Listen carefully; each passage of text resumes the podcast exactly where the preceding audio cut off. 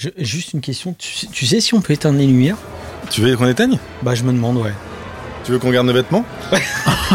Fais-moi- non mais fais, fais un peu grimper le radiateur là-bas. ouais, c'est c'est pas mal là comme ça, non? Ouais. Pas mal, c'est Ouais, ouais.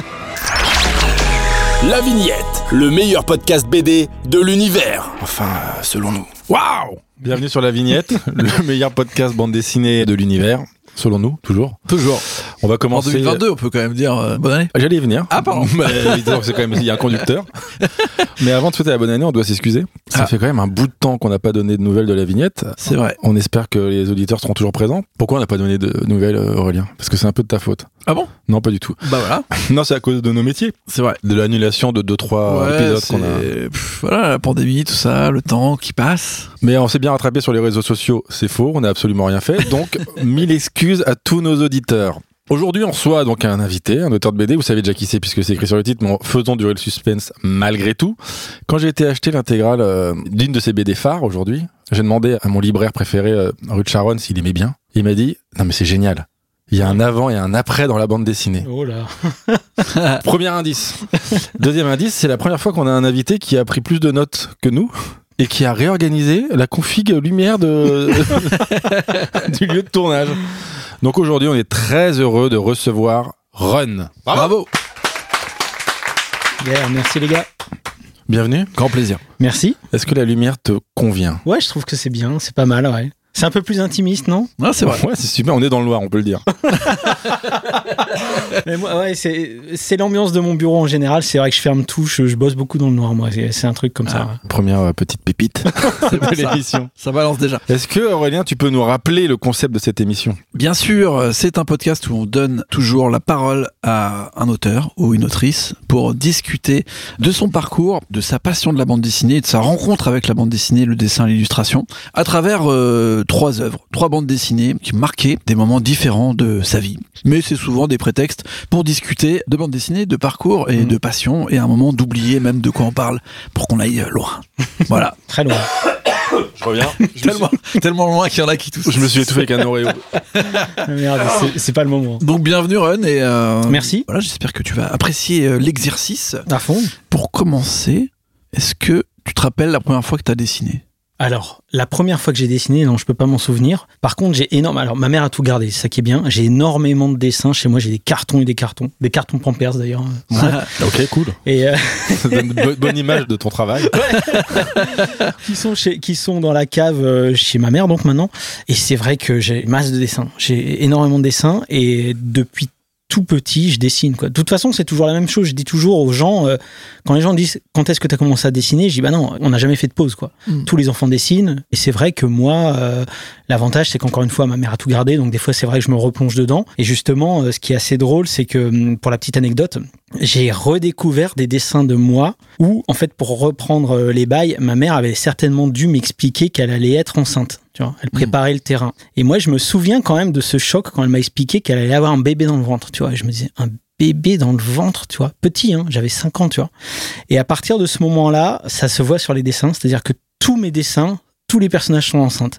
C'est- C'est-à-dire que si je fais Goldorak, il y a un petit Zoro dans son ventre, tu vois. Ça se tient, C'est- ceci dit, Ouais, d'être un, un héros dans Goldorak. Et, et si tu veux, ouais, ouais, mais dans son ventre. Mais par exemple, si je faisais un Zoro, il y allait avoir autre chose, un, un petit lapin, tu vois. Et je sais qu'il y a une période euh, de dessin, donc entre 5 et 6 ans, où tous tout, tous mes personnages, quels qu'ils soient, avaient un bébé dans le ventre, quoi. Donc ça, c'est assez drôle. Et donc j'ai toujours dessiné. Et ma première bande dessinée, en tout cas la première sur laquelle j'ai mis la main, parce qu'en plus ma mère mettait la date derrière. Mm. Donc c'était euh, 81 et c'était une bande dessinée entre guillemets si on peut appeler ça comme ça, Goldorak. C'est-à-dire que j'avais fait des cases, j'avais dessiné des Goldorak dedans, j'avais fait des bulles en imitant des écritures, donc tout est à l'envers, ça veut rien dire. Et, euh, et la BD n'a ni queue ni tête, hein, évidemment. Mais euh, je veux dire, allez, on va dire historiquement, je pense que c'est la première bande dessinée que j'ai faite. euh, donc euh, c'était en 81, j'avais euh, ouais 4 ans et demi quoi. Elle était influencée par qui cette BD Bah, moi, le truc, c'est que à la télé, euh, c'était l'époque de Récréa 2 où il y avait Goldorak, tu vois, c'était le début des, vraiment le tout début des mangas. Ouais. Souvent, les gens parlent toujours du Club Dorothée, mais avant Club Dorothée, il y a quand même eu Récréa 2 Oui. qui nous balançait Goldorak, tu vois. Mais Et- les bulles, les bulles, l'idée des bulles, elle te vient de quelque part, non? Bah, de bande dessinée. Alors le truc, c'est que j'avais pas vraiment de bande dessinée chez moi, mais mon père travaillait à la SNCF. Et dans ce cadre-là, on avait accès à ce qui s'appelait la bibliothèque de la SNCF. Tu vois, c'est vraiment là pour le coup le, le truc de prolo, quoi. Si tu veux, c'est-à-dire que t'as un endroit près de chemin de fer. Et t'as plein de livres. Et puis, bah voilà, c'est une bibliothèque. Et c'était les cheminots, les fils de cheminots, les filles de cheminots, enfin, la famille qui pouvait profiter d'un vaste choix de livres. Et en termes de bande dessinée, évidemment, il y avait que du franco-belge à l'époque. Parce que je te dis la- la- l'année, quoi, c'était ouais, dans les années 80, début 80, tu vois. Donc, euh, c'est vrai que c'est là où j'ai commencé à découvrir les bandes dessinées, on va dire, franco-belges classiques, à savoir euh, Astérix, les Schtroumpfs, évidemment. Il y avait quoi encore euh, Sibylline, je me rappelle, mais ça, c'était Ah un peu trop. euh, alors, tu vois, ma mère disait. euh, Ça commence à être un peu. dans ceux-là, il y a des gros mots, tu vois. Et puis c'est comme ça, ouais, que j'ai découvert. Alors Tintin, j'ai jamais été très Tintin, bizarrement. Aïe. Ouais, ouais, mais, mais, mais ouais, ouais, mais j'ai écouté le. Mais alors, par contre, on va réhabiliter Léonard, hein, les mecs. Ah, oui, oui. Ah, On Ça rappelle va Mehdi Maizi réhabiliter. ou pas Mais non, mais, euh, Tu veux vraiment réhabiliter les- léger. Ah mais ouais, mais enfin, alors Léonard, j'ai découvert ça plus tard. J'ai découvert ça chez ma nourrice, Léonard, si tu veux. Mais je trouvais ça euh, fou parce que je me dis ah ouais putain, il y a du sang. Alors déjà, c'était une des premières BD où je voyais du sang déjà euh, Ouais. à l'époque. Ah, mais trash, Léonard. Ben, pour l'époque, si. Oui. Pour l'époque, si. Quand tu recontextualises le truc. euh, Et en plus, euh, vraiment de l'humour super absurde et tout. Et c'est vrai que moi, j'ai découvert quoi, Léonard à 7-8 ans. Mm. Bon, après, je t'avoue, j'en ai pas lu depuis. hein. Mais je trouvais ça génial. J'étais mort de rire, euh, en tant qu'enfant, en tout cas. Bon, bref.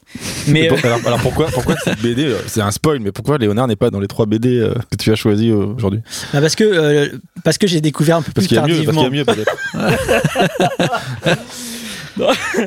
Non, parce que j'ai découvert un peu plus tardivement. Et vraiment, le. euh, j'ai- Allez, j'ai choisi les Schtroumpfs noirs parce que c'est vraiment la première BD qu'on m'a offert. Ah, Ok, ça c'est y est. C'est-à-dire que c'était la mienne. Euh, c'était à Noël 83. 83 je crois et j'ai eu deux bandes dessinées tu vois et là c'était les miennes c'était plus celles de la SNCF tu vois Ah, et T'avais euh, demandé des BD du coup. non non non c'est le Père Noël euh, qui a dû euh, deviner quoi et c'était donc le tome 1 des Schtroumpfs et les Schtroumpfs olympiques Ok. donc euh, j'ai Bien découvert aussi les champs olympiques. Ouais, ouais, ouais. Alors, tu sais quoi, pour mon, dans mon cerveau d'enfant, j'étais déçu que la salle se pareil soit pas magique, tu vois. J'avais pas compris la morale de l'histoire. Je me disais juste, oh merde, c'est con que ça soit pas un truc magique, il aurait pu le mettre, défoncer tous les, défoncer Gargamel, etc., etc. Donc, j'étais vraiment dans ce truc-là quand j'étais petit. Mais par contre, le, alors, ce qui est marrant, c'est que les Schtroumpfs noirs, c'est le premier album des Schtroumpfs, tu vois. On connaît pas encore les bails, qu'il y a déjà les Schtroumpfs noirs qui déboulent. Mmh. Et j'étais fasciné, vraiment fasciné par ces schtroumpfs méchants, quoi, d'une autre couleur. Et après, je voulais plus que des schtroumpfs noirs. Je sais que euh, à un moment donné, je voulais un jouet de schtroumpf et c'était schtroumpf noir que je voulais. C'était vraiment Ah ouais. ça qui m'avait bloqué. Et de toute façon, euh, c'est un truc qui m'est revenu la fois dernière en interview, justement. Je disais, mais attends, en fait, euh, Angelino de Moutafoukas, c'est un schtroumpf noir, en fait. Tu vois, dans... Mais oui, c'est vrai. Mais ouais, hum, ouais. Et ça vient de là. Et c'est pour ça que j'ai choisi ce titre. t'en es convaincu aujourd'hui? Aujourd'hui, ouais, je pense, ouais. Bah ouais, ouais, ouais, parce que je sais que quand j'étais petit, c'était une vraie fascination. Et je relisais, et je relisais. Et à un moment donné, quand je vois que le schtroumpf noir, il fait une espèce de coup de vis où il se peint en bleu pour euh, profiter de la confusion et mordre les autres schtroumpfs et tout, je me disais, putain, pour moi, c'était l'injustice profonde, mais en même temps, j'étais fasciné par, par ce coup de vis. Je me dis, putain, excellent. Euh, il- Il est fort. Il est fort, je trouve ça. Mais après, le, le, le coup de vis de se mettre des queues de schtroumpfs en bois, je crois. non, c'est quoi ça? Ouais, si je confonds avec un autre épisode des schtroumpfs, on coupera, hein, parce que c'est honteux. Tu connais pas tes schtroumpfs, mec? Ça va schtroumpfer Non, mais par contre, dans mon album de schtroumpf, à un moment donné, il y a une case où il y avait une queue de schtroumpf qui n'avait pas été coloriée. ah. Et je voulais la colorier. Ma mère disait non, non, on touche pas au BD, c'est pas toi qui l'as faite, c'est euh, Waouh c'est comme ça. Ouais, Mais surtout, elle voulait le revendre euh, parce qu'elle elle connaît le cours de l'inflation de la bande dessinée de Peyo. euh, alors je sais qu'à chaque fois que je voyais cette case avec euh, cette queue qui avait oublié d'être coloriée, je me disais ah, putain ça me ça me perturbait.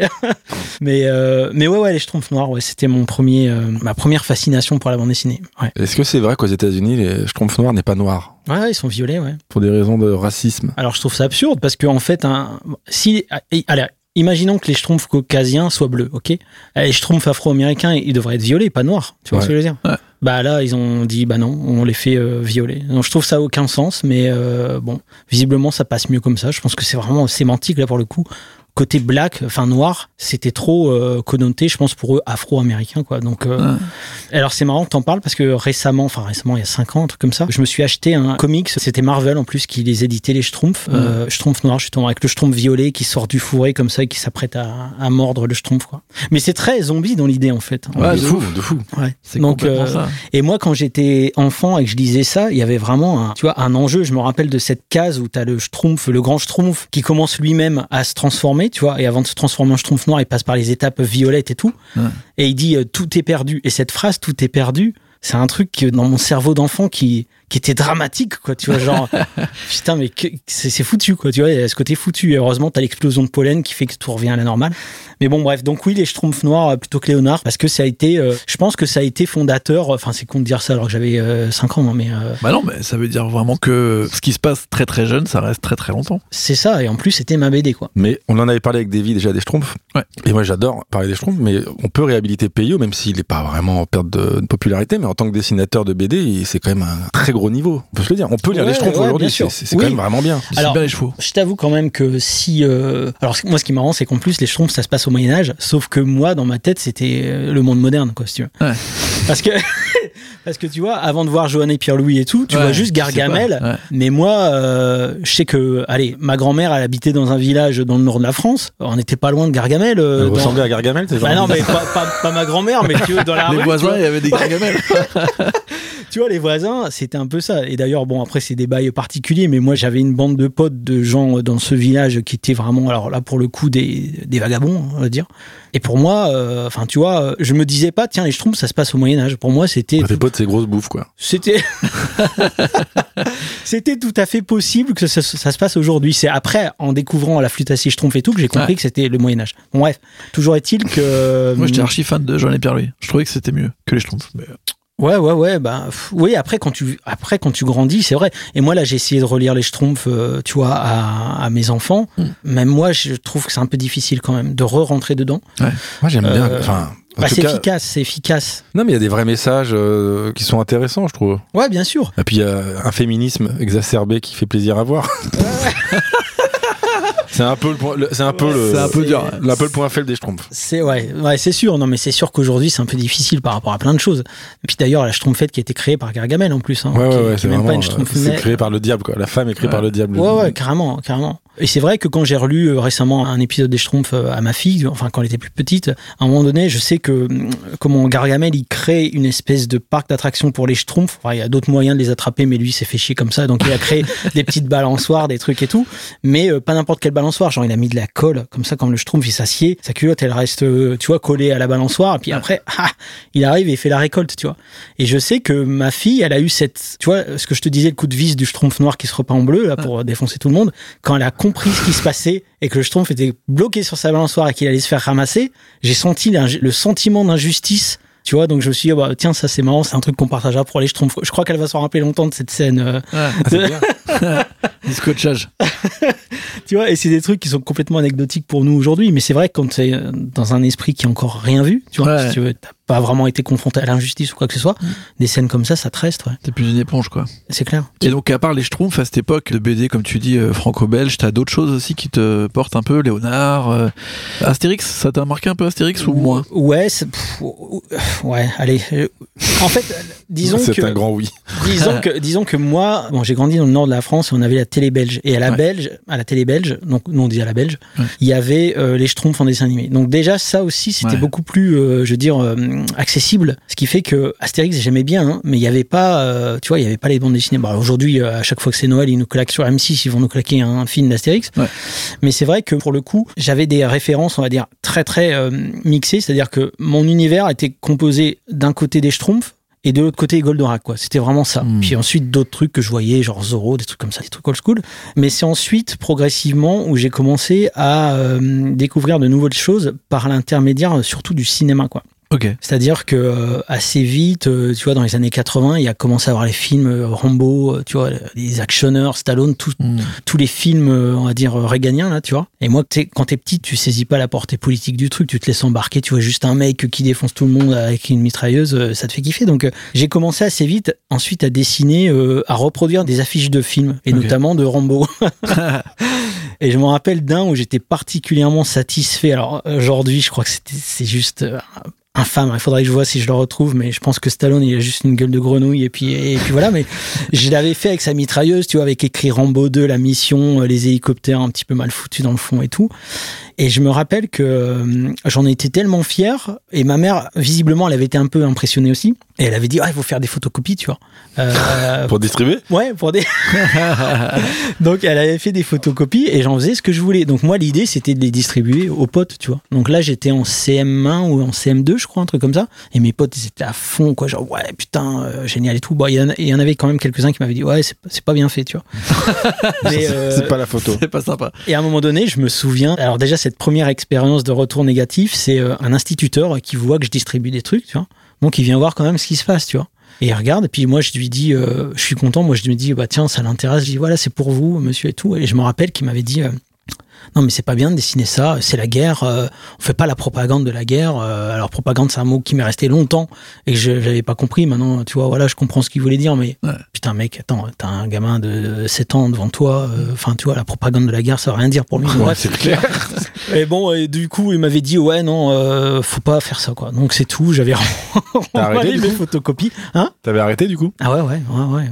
Ah ouais ouais. Et du coup, ce qui fait que pendant longtemps, j'avais un petit sentiment honteux quand je euh, dessinais des dessins dits violents, si tu veux.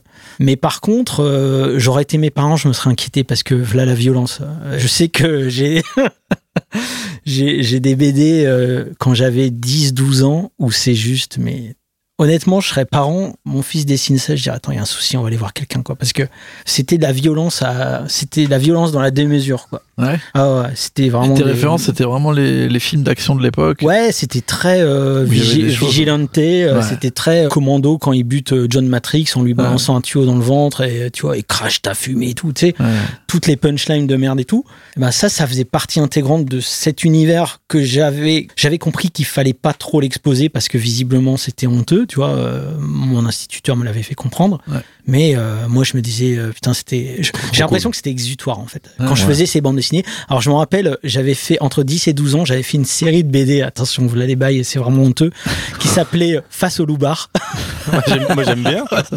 Et puis c'était Face au loubar 1, Face au loubar 2, Face au loubar 3. Enfin, je veux dire, et c'était des BD. Tout était prétexte pour aller à la bagarre. Donc, il y avait quasi pas d'histoire. C'était direct, quoi, si tu veux. Direct, ça dégommait à coup de 357 dans les têtes et tout. Enfin, c'était Ouais. euh, absurde. Et je me rappelle même, je faisais une espèce de gun porn où je décrivais toutes les armes. Et comme je ne comprenais pas ce que je voyais dans les films, j'écrivais, euh, par exemple, euh, pistolet à frein rouge, mais à un frein de vélo, si tu veux. tu vois, tu vois, le laser infrarouge, je comprenais pas ce que ça voulait dire. Donc j'avais écrit à frein rouge, tu vois. C'est bien. Donc ces trucs-là, je les ai retrouvés récemment. C'est et même si je sais que j'étais petit, j'ai un frisson de honte mais total euh, qui m'envahit quand je parcours les pages. Non mais sérieux, sérieusement. Et, et tu trouves que tu dessinais bien Enfin, a posteriori Alors ce qui, est, ce qui est très marrant, c'est que c'est c'est ça qui est très drôle, c'est que c'est ultra franco-belge mais super violent. C'est-à-dire, c'est un truc que tu trouves nulle part dans la franco-belge. euh, Si, le Landfust. Non, non, parce que là, je te parle franco-belge, Achille Talon, je trouve. Ah oui, d'accord. Astérix, tu vois, Gronet, tu vois. L'école Gronet, mais avec des boyaux euh, qui sortent. Des... C'est d'ailleurs peut-être un, un des trucs qui a fait que j'ai adoré aussi The Grosserie que j'ai publié au label 119, c'est que j'aime bien cette espèce de cassage de code total où, bon, lui, pour le coup, ça part d'un truc mignon et, et ça dégénère en violence totale. Mais moi, c'était vraiment, là, pour le coup, l'école franco-belge parce que je ne connaissais que ça, en fait. En termes de bande dessinée, pour moi, la bande dessinée, c'était Gronet, hein, tu vois. Il y avait pas de, les mangas n'étaient pas encore arrivés. Alors, c'est pas évident, euh, peut-être pour certains auditeurs plus jeunes, à comprendre, mais euh, c'est aussi de l'époque euh, pré-internet, quoi. Si tu vois, il n'y a pas, y a Ouais, pas ouais. internet à l'époque. Ouais. Et puis moi, je vivais dans une ville où il n'y avait pas de librairie, si tu veux, à part la bibliothèque de la SNCF, où il y avait que un petit coin bande dessinée où c'était les classiques franco-belges. Il y avait rien. Le seul euh, truc, euh, je veux dire, la seule incursion euh, japonaise euh, dans les foyers, c'était au travers de la télé. C'était, euh, allez, Capitaine Flamme et Goldorak, et ensuite Astro Boy. Mais, euh, enfin, qui Ouais. était Astro le petit robot, tu vois, Ouais, qui, qui passait le samedi.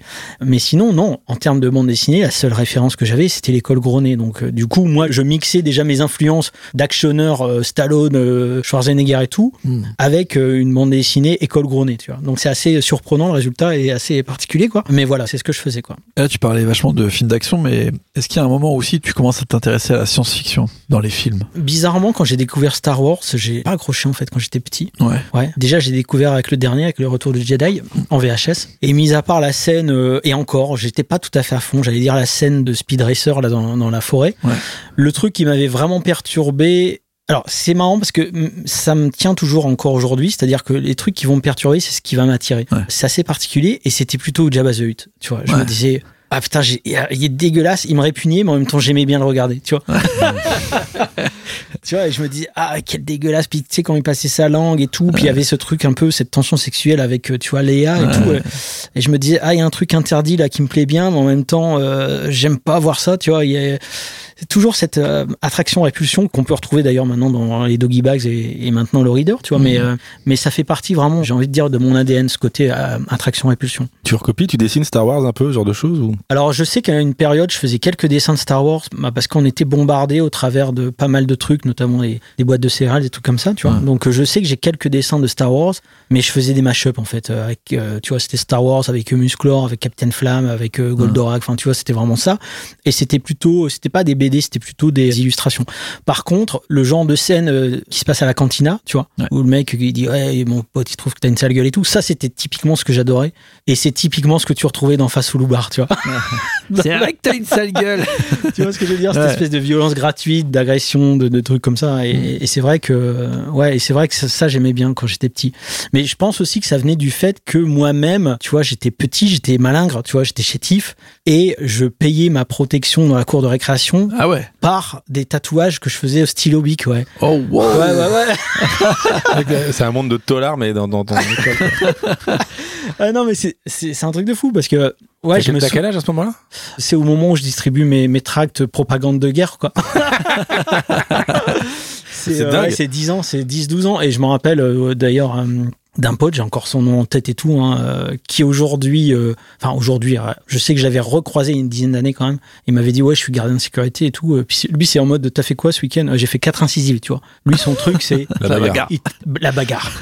tu vois et ce mec-là, déjà, en école primaire, c'était déjà la bagarre. Et lui, je le tatouais, je le surtatouais. Premier qui me faisait chier, je l'appelais Joël Le mec, il déboulait, bam, il mettait des, des, Des bourpilles des bourpifs, ouais, déjà.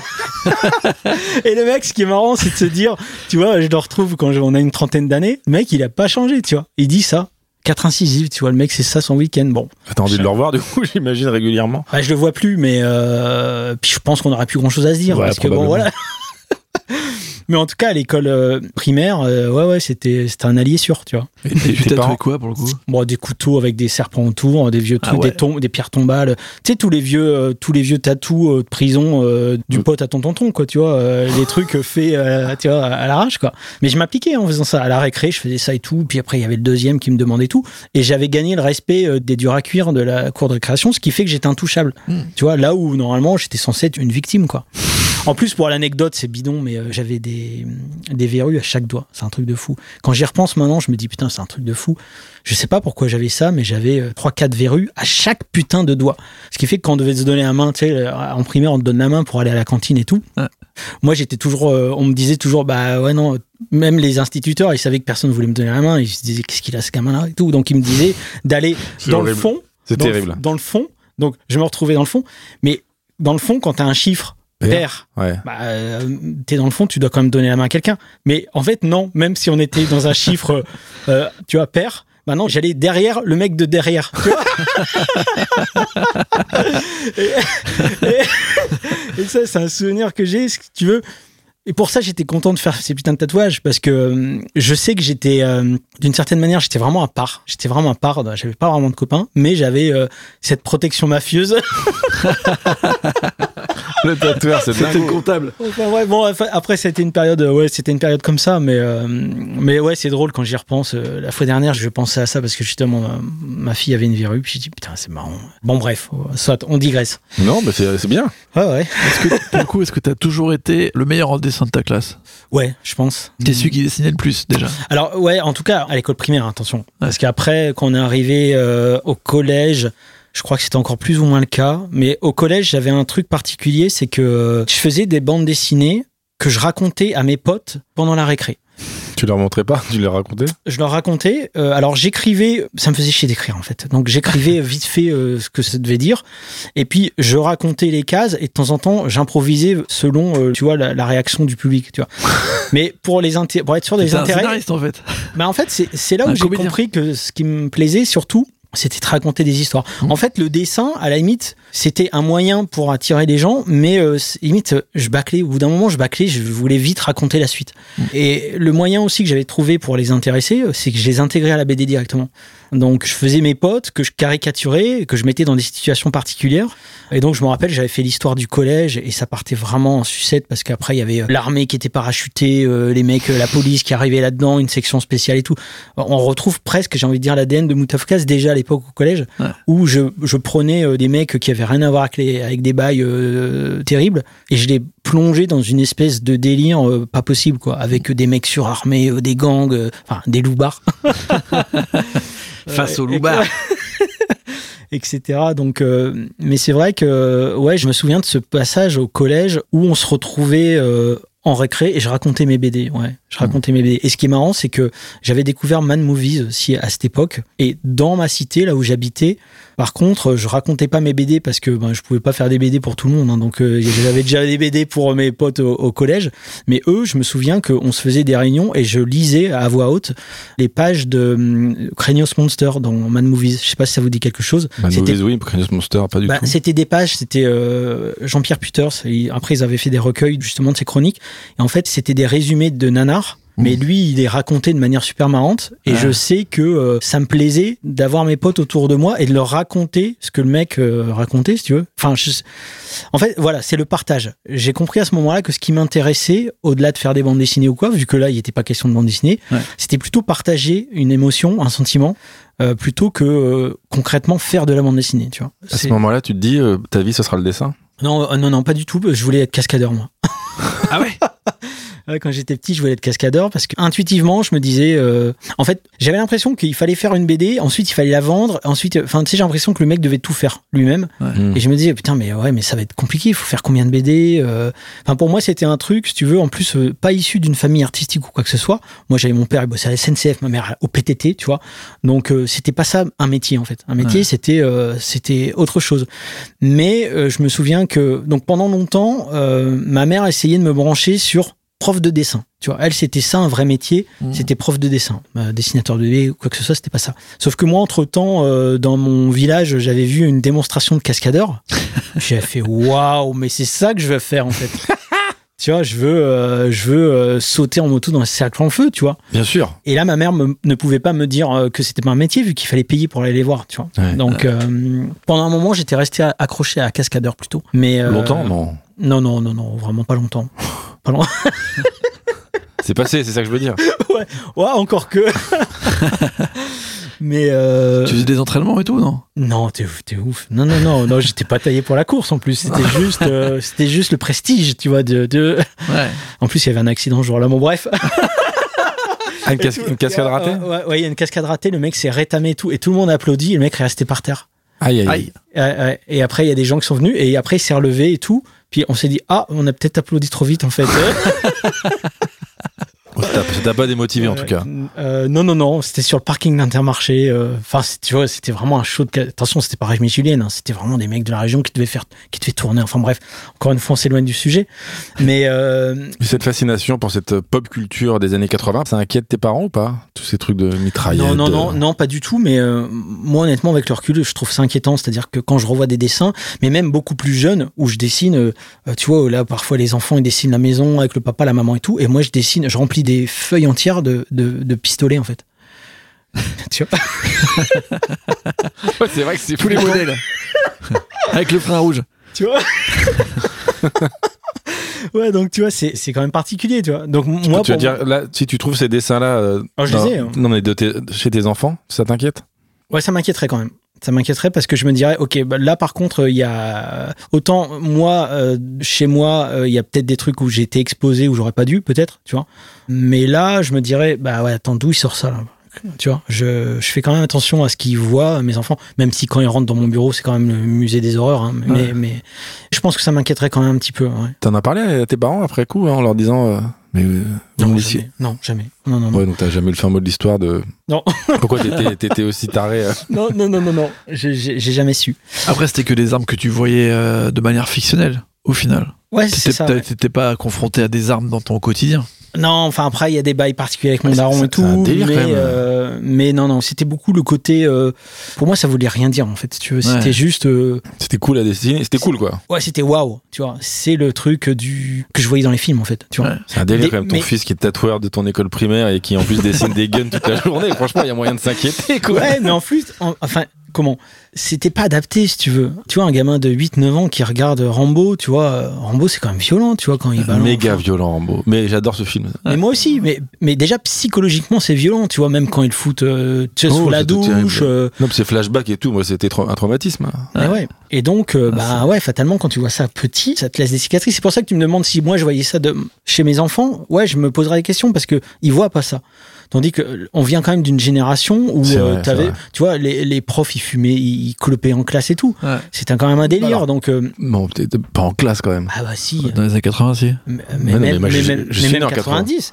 Monsieur Ducruet au collège, il fumait. Alors certes, il ouvrait la fenêtre, Ouais. mais il fumait dans la classe. Hein. Ouais, sont- c'est pas si nombreux, mais c'est un délire quand même. Mais c'est Mais vrai oui, que c'est vrai, ouais, je vois ce que tu veux dire. Et donc, veut fumaient dire dans que- la cour et tout. Ça veut dire que les VHS, elles arrivaient euh, chez nous, personne ne s'inquiétait, tu vois. Tu, Ouais. Enfin, tu vois, tu mettais une VHS de vendredi 13, t'avais pas l'âge. Ouais, Bon, déjà, attends, ça, les films d'horreur, moi je trouvais qu'on était vachement. euh, Enfin, tu vois, genre Massacre à la tronçonneuse, moi je me rappelle chez Manoris, de le regarder, il y avait des adolescents qui regardaient ça, ils disaient Ouais, t'inquiète, c'est pas, c'est pas grave et tout. Ouais, c'est ça. Massacre à la tronçonneuse, t'as 7 ans, t'es là, genre Waouh, c'est qui lui Ah, il a pris Ouais, des ouais, bouts de peau des gens et les a mis sur lui.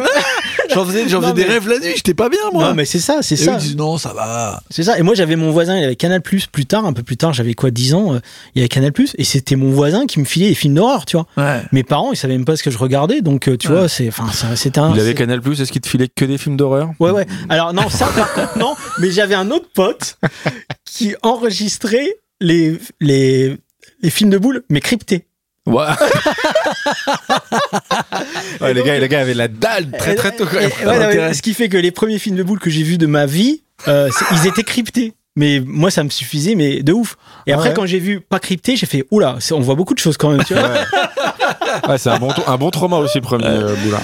Enfin, Ouais, j'en ai jamais vu, mais Ouais, mais quand il, quand il va progressivement, euh, il faut passer par le, par le cryptage, en fait. Ouais, ou par le film érotique du dimanche soir sur M6. Ouais, ben là. Le carré blanc. Ouais, Hmm. carré blanc, ouais. Mais, euh, mais de toute façon, Julia même, euh, Chanel.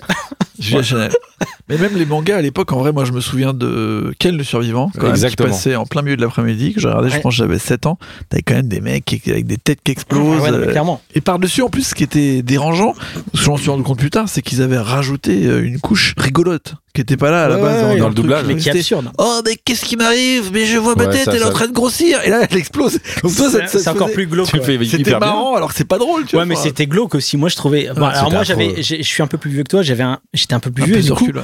je me disais, ah, c'est quand même glauque, quoi, parce qu'ils font Ouais. des drôles de bruits, bébé, des, trucs marrants, mais le mec, il est juste en train d'exploser là. C'est quand même, euh, enfin, bon. J'ai un vrai trauma avec Ken où je me souviens, euh, je sais plus qui c'était, il disait bon écoute je vais devoir enfoncer mes deux doigts, euh, Ouais, ouais. je sais pas où, Dans, sa poitrine. dans sa poitrine, et où tu deviens fou, où tu meurs. J'étais là, bah, c'est quand même une sale ambiance quoi.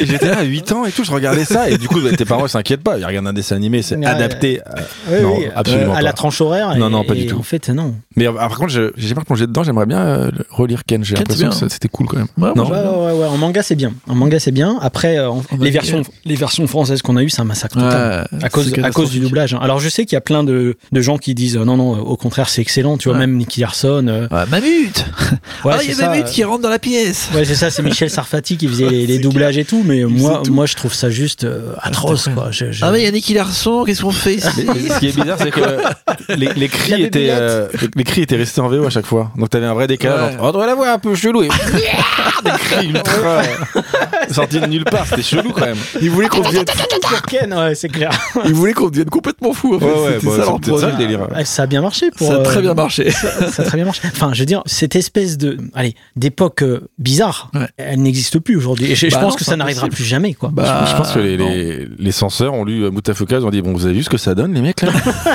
On va quand même euh, calmer un peu les émissions pour enfants. Non, puis je pense aussi que les, les plus jeunes, euh, maintenant, qu'ils ont accès euh, à toutes les. Je sais pas. Ouais, les- mais en vrai c'est pire. hein. Ouais, mais je sais pas. Non mais attends, enfin on parlait de porno mais la protection elle est catastrophique. Ouais, Avez-vous plus de ouais, 18 ouais, ans non, c'est Ah, sûr. mais Est-ce que C'est vraiment sûr. tu te dis Avec ah, Internet, putain, non, non, c'est sûr. C'est Ouais, terrible. c'est vrai. Puis maintenant, t'as accès à des snuff movies, des trucs déglingos, quoi. Ah, Ouais, Dark. Web, là. Rotten. Ça rappelle de Rotten, Oh. les. Ah ouais, ouais, ouais, ouais, ouais, ouais. Ouais, ouais. je peux pas, peux Rotten, pas. euh, ouais. Je pouvais pas les mecs qui se regardaient des accidents de moto et tout. J'étais ah, Ouais, c'est catastrophique. C'était tendu, franchement. ouais, ouais. Mais il y avait des cassettes vidéo qui tournaient comme ça euh, Ouais, dans les ouais, années face à la 80. mort. Ouais, Ouais, face à la mort. Mais c'était même euh, quand j'allais au vidéoclub, euh, t'avais face à la mort louer, 1, 2, 3. Ouais. Bien sûr, tu pouvais le louer. euh. Alors, des fois, il y avait des trucs un peu Les fake. sales ambiances des années 80, Non, 90. C'était bizarre, c'est- mec. Tu pouvais voir des, exécutions en direct américaines et tout ça. C'est mec sur la chaise électrique et tout. Ouais, ouais, ouais.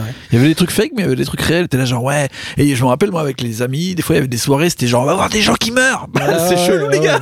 Mais il y avait C'est aussi. pour se faire euh, peur, quoi. Il y avait aussi des films genre Cannibal Holocaust et tout, et les gens Ouais. disaient non, non, si, c'est vrai, c'est vrai. Ouais. Bon, c'était pas C'est un vrai. documentaire.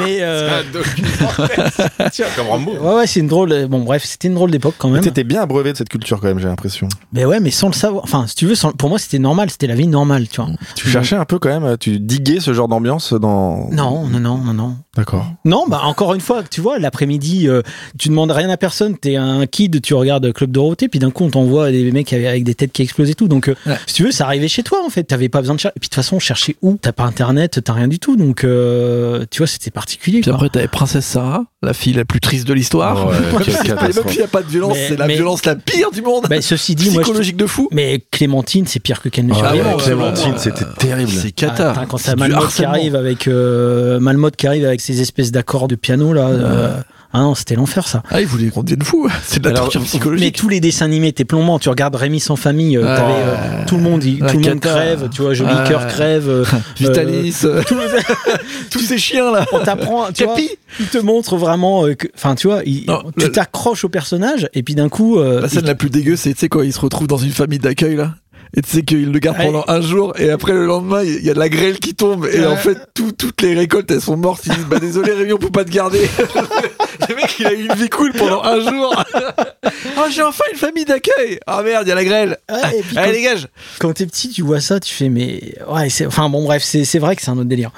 Mais ensuite pour en revenir du coup à la bande dessinée, donc bon, déjà avec les animations japonaises, là on a un peu avancé dans le temps, mais voilà, je découvre un peu l'animation japonaise et tout, donc même moi ça se ressent dans ce que j'essaye de dessiner. Ah, Ouais. ça, ça t'inspire. Ça m'inspire quand je dessine par exemple, euh, je me souviens que j'avais dessiné des BD de Dragon Ball par exemple. Ok. Mais avec un découpage franco-belge, parce que les mangas Dragon Ball n'étaient pas sortis, n'étaient pas Ah trouvables. Par contre, ça passait au Club Dorothée. Tu vois, donc. euh, Comment tu fais pour dessiner ces deux mémoires alors? De mémoire, ouais. C'est vraiment de mémoire. Euh, Personnage préféré Dragon Ball?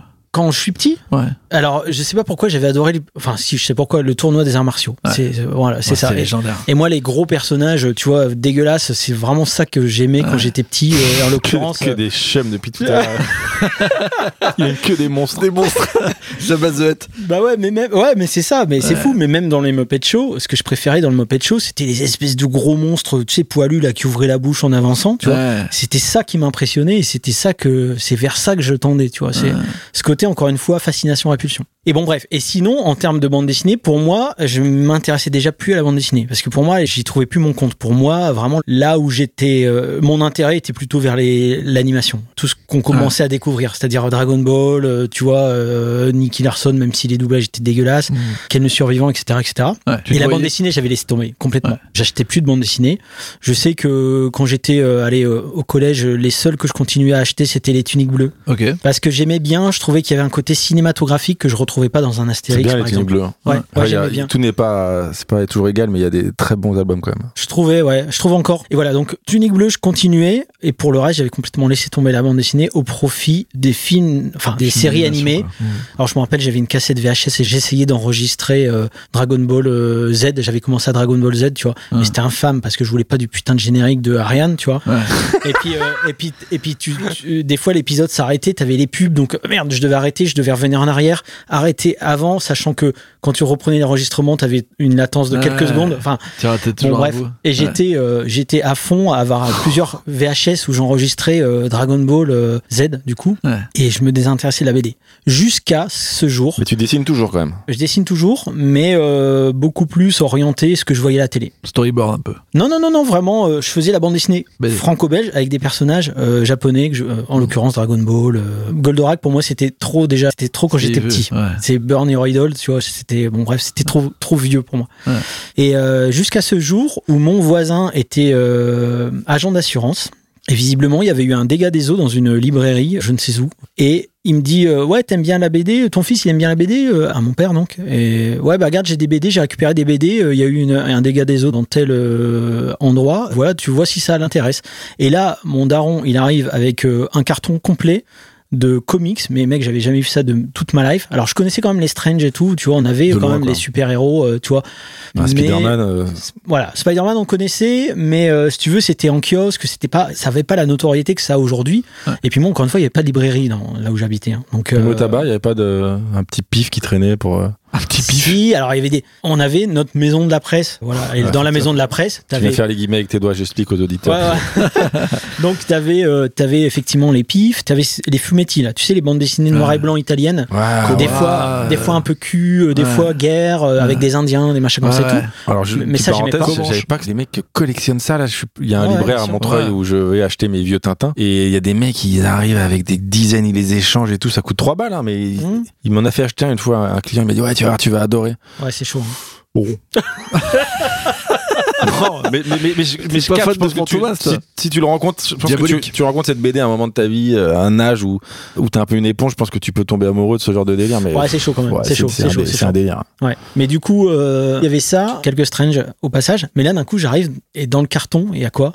Il y a euh, The Dark Knight de Frank Miller, Waouh! il y a Liberty, il y a Watchmen, il y a tous ces. Alors, j'ai découvert du coup ces bandes dessinées là. Moisies.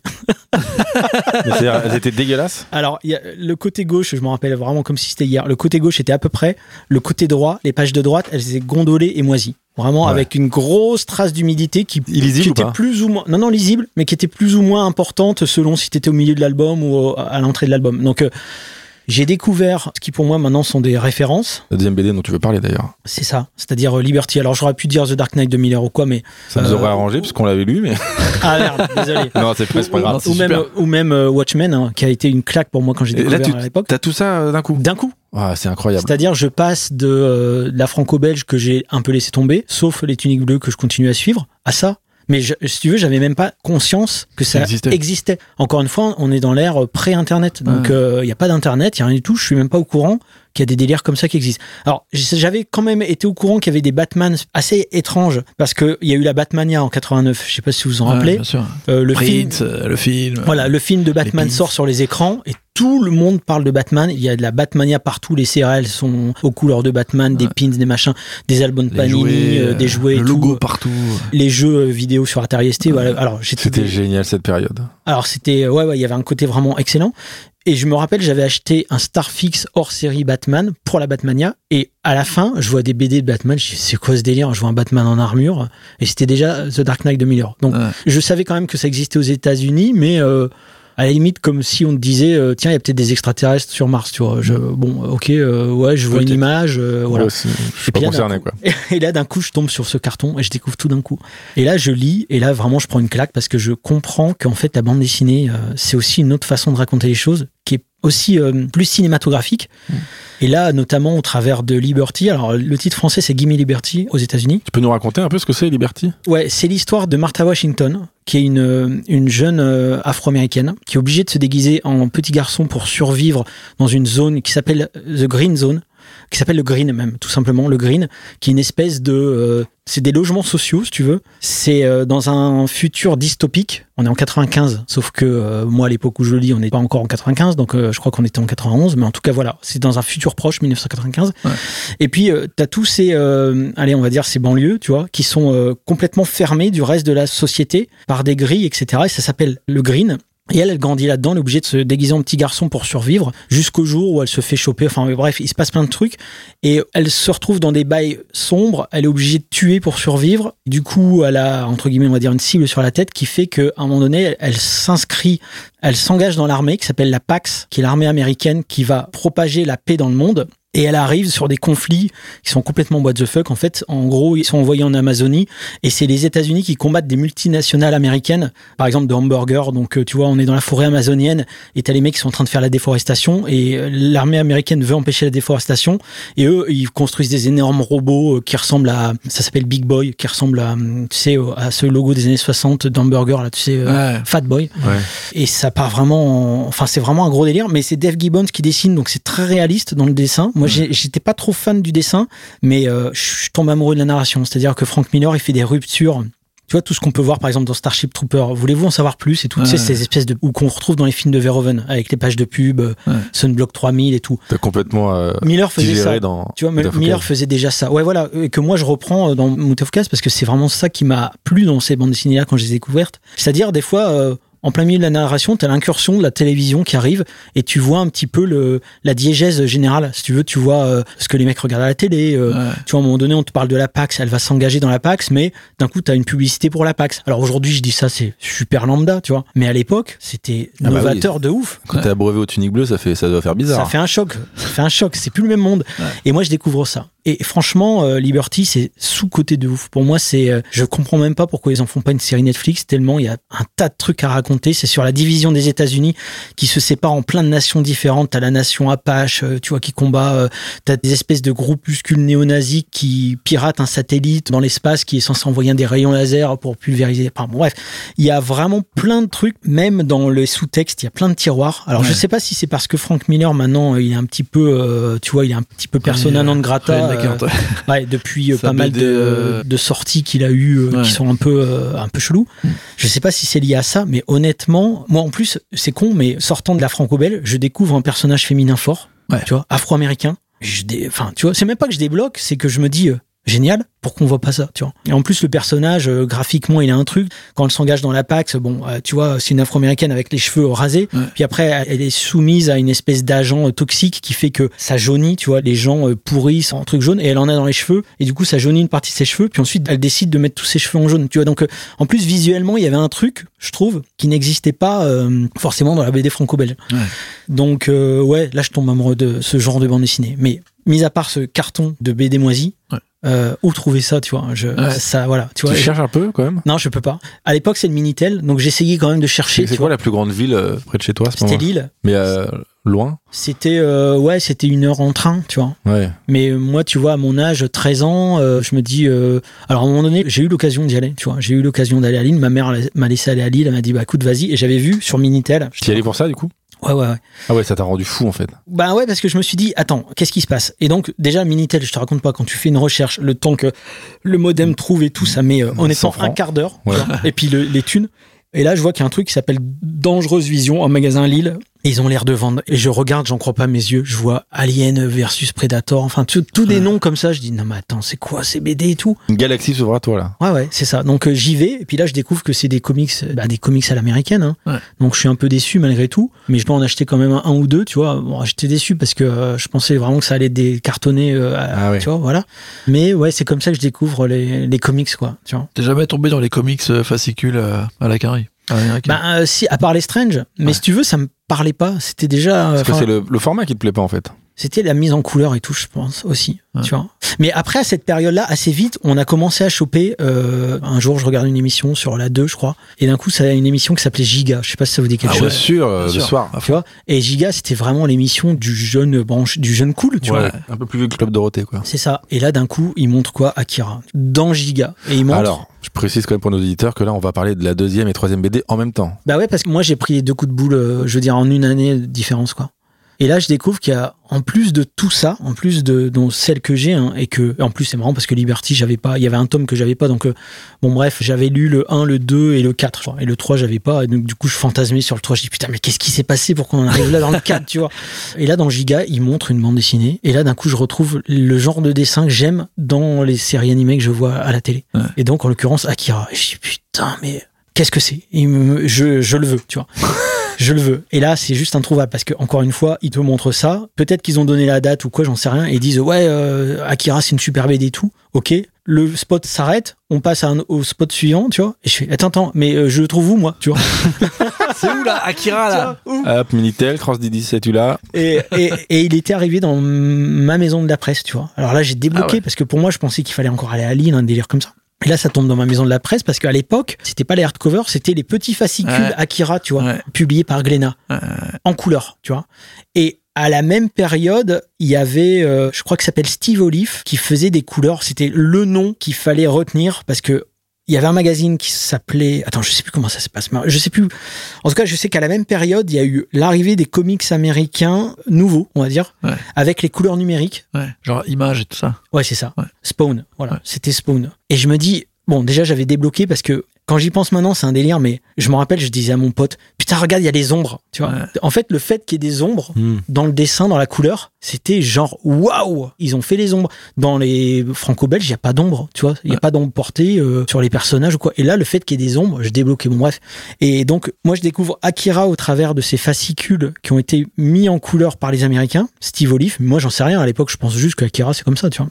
Du coup, les couleurs dans Akira ne m'ont jamais vraiment dérangé parce que je- pour moi, c'était au, top de la modernité de ce qui se faisait. Ouais. Et là, je prends, ouais, je prends une autre baffe. C'est-à-dire que, en parallèle du genre de narration à la Miller, etc., je découvre encore une autre narration qui me donne l'impression de voir un dessin animé sur papier, quoi. Ouais. Tu Hmm. vois? Et là, je me dis, attends, attends, attends. Et je relisais le truc, je dis, attends, j'ai l'impression de voir un dessin animé, tu vois. Par exemple, je me souviens, euh, bon, les poursuites en moto euh, avec le clown et tout, Ah, moi, c'était, putain, oh, tu lis ça en BD, tu fais, Ça me rendait fou. tu, tu comprends même Ouais, pas le comment il le fait. mouvement, il est dingue. En une case, c'est C'est ça, et tu, magique. et tu dis, mais tu sais, t'as l'impression d'a- qu'on t'a hacké le cerveau et qu'on t'a montré un truc animé. Ouais. Et ça, c'était un nouveau truc pour moi, c'est-à-dire ce séquençage de vignettes qui font que tu vois une action, mais très clairement détaillée avec, euh, tu vois, des gros plans, euh, etc., les virages, les machins, le mec qui s'encasse dans la vitre, etc.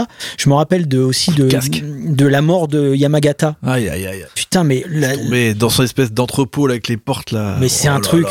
J'ai vu ça, je me suis dit, mais on peut faire ça en BD, mais ça. j'ai- Hmm. Si tu veux, pour moi, dans mon cerveau, c'était même, j'avais même pas envisagé qu'on pouvait arriver peut-être à ce résultat. Donc euh, là, là, je prends une deuxième claque. Après, c'est normal. Hein. Je sais pas s'il y a des auditeurs qui ont jamais lu Akira, mais c'est quand même euh, assez haut en termes de. Bah, c'est, ouais, c'est pour moi, c'est un chef-d'œuvre absolu, quoi. Ouais. Tu vois, c'est un chef-d'œuvre absolu.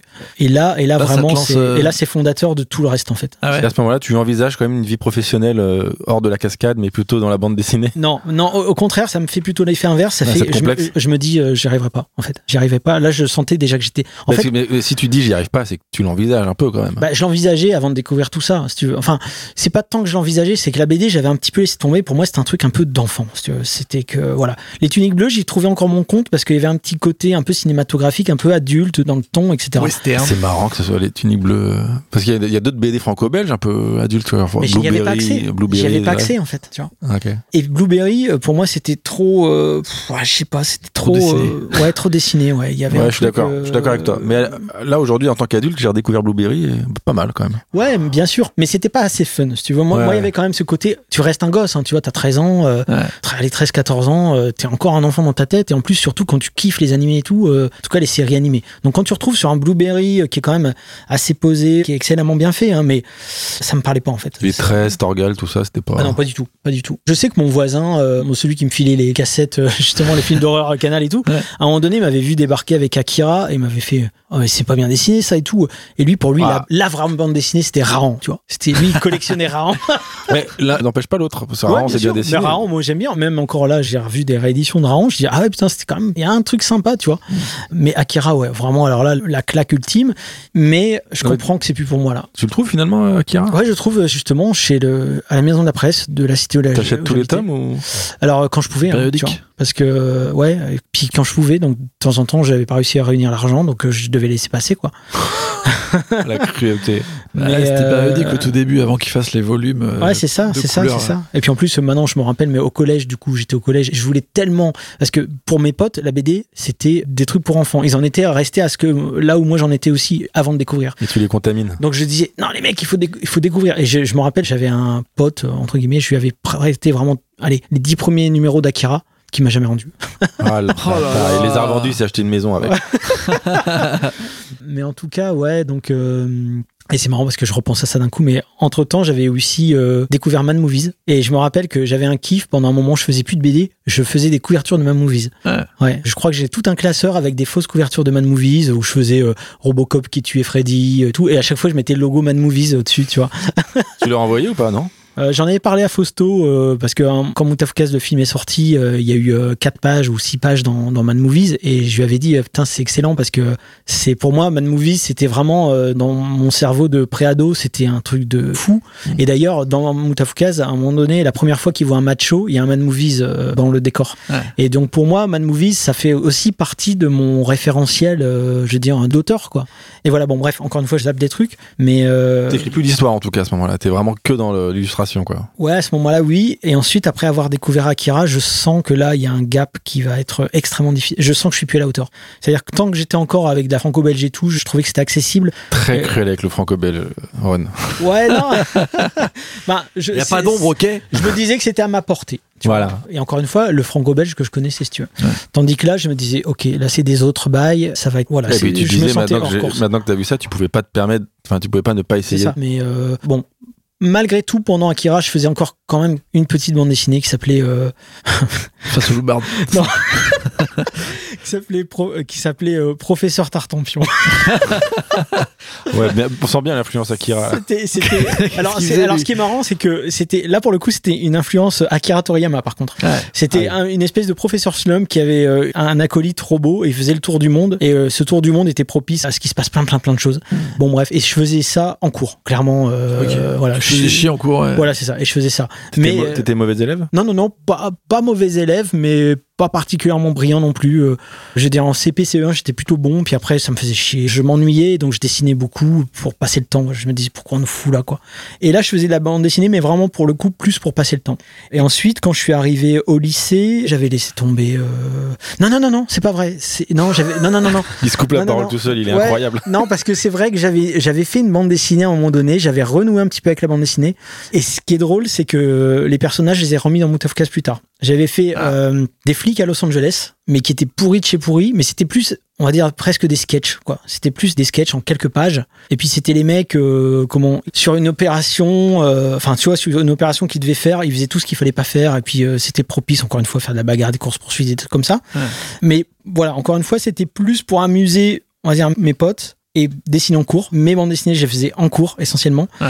que me dire euh, je vais en faire mon métier ou euh, voilà. Clairement, j'avais quand même compris que pour en faire son métier, il fallait quand même. euh, c'était- un autre délire, c'était autre chose. Et ça m'était pas accessible. Ensuite, plus tard, je suis rentré au Beaux Arts. Donc à la fin du lycée, je suis rentré au Beaux Arts. Ah oui, donc quand même, là, l'ambition, elle est- se dessine quand même, si je puis dire. Bah sans non. mauvais jeu de mots. Ben, pas vraiment, c'est-à-dire que C'était par défaut. En fait, j'avais fait, j'avais fait un bac euh, économique pour faire plaisir à ma mère, en gros, pour faire euh, simple, parce que, euh, encore une fois, je venais pas d'une famille qui était artistique ou quoi, donc c'était très difficile de faire comprendre que potentiellement je voulais m'orienter, voilà, je voulais m'orienter vers quelque chose où je pouvais dessiner, mais j'avais quand même compris que la BD c'était niette. Donc honnêtement, je savais pas quoi faire. Je me disais juste, je sais dessiner, visiblement tout le monde me dit que je sais dessiner. La Tu, BD, tu- tu dois le savoir, toi, à ce moment-là. bah ouais, mais quand t'as découvert Akira et tout, c'est un autre. Non, mais d'accord. Non mais tu vois, je savais que j'étais pas. euh, Mais tu te dis pas, ouais, oh, dans le pire, bah, je fais une BD euh, avec le succès des tuniques bleues si j'y arrive pas à faire Akira. je, je sais plus exactement ce que je me disais, mais je sais juste que à la sortie du lycée, le bac en poche, je me dis non, je vais pas faire une école de commerce, je vais pas faire un truc comme ça. Qu'est-ce qui s'offre à moi Dans la ville où j'habitais, Cambrai, il y avait une école des beaux-arts. Ah. Donc je me dis, je vais faire les beaux-arts, tu vois. Et ma mère, je dis, ouais, mais les beaux-arts, tu vas faire quoi avec les beaux-arts et tout? Je dis, écoute, bah, je ferai prof de dessin. tu vois.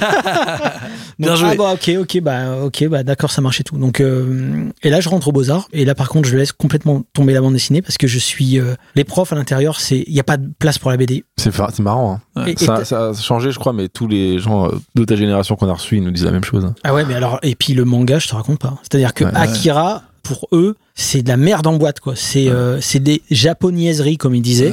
Voilà, c'est honteux. Tu vois.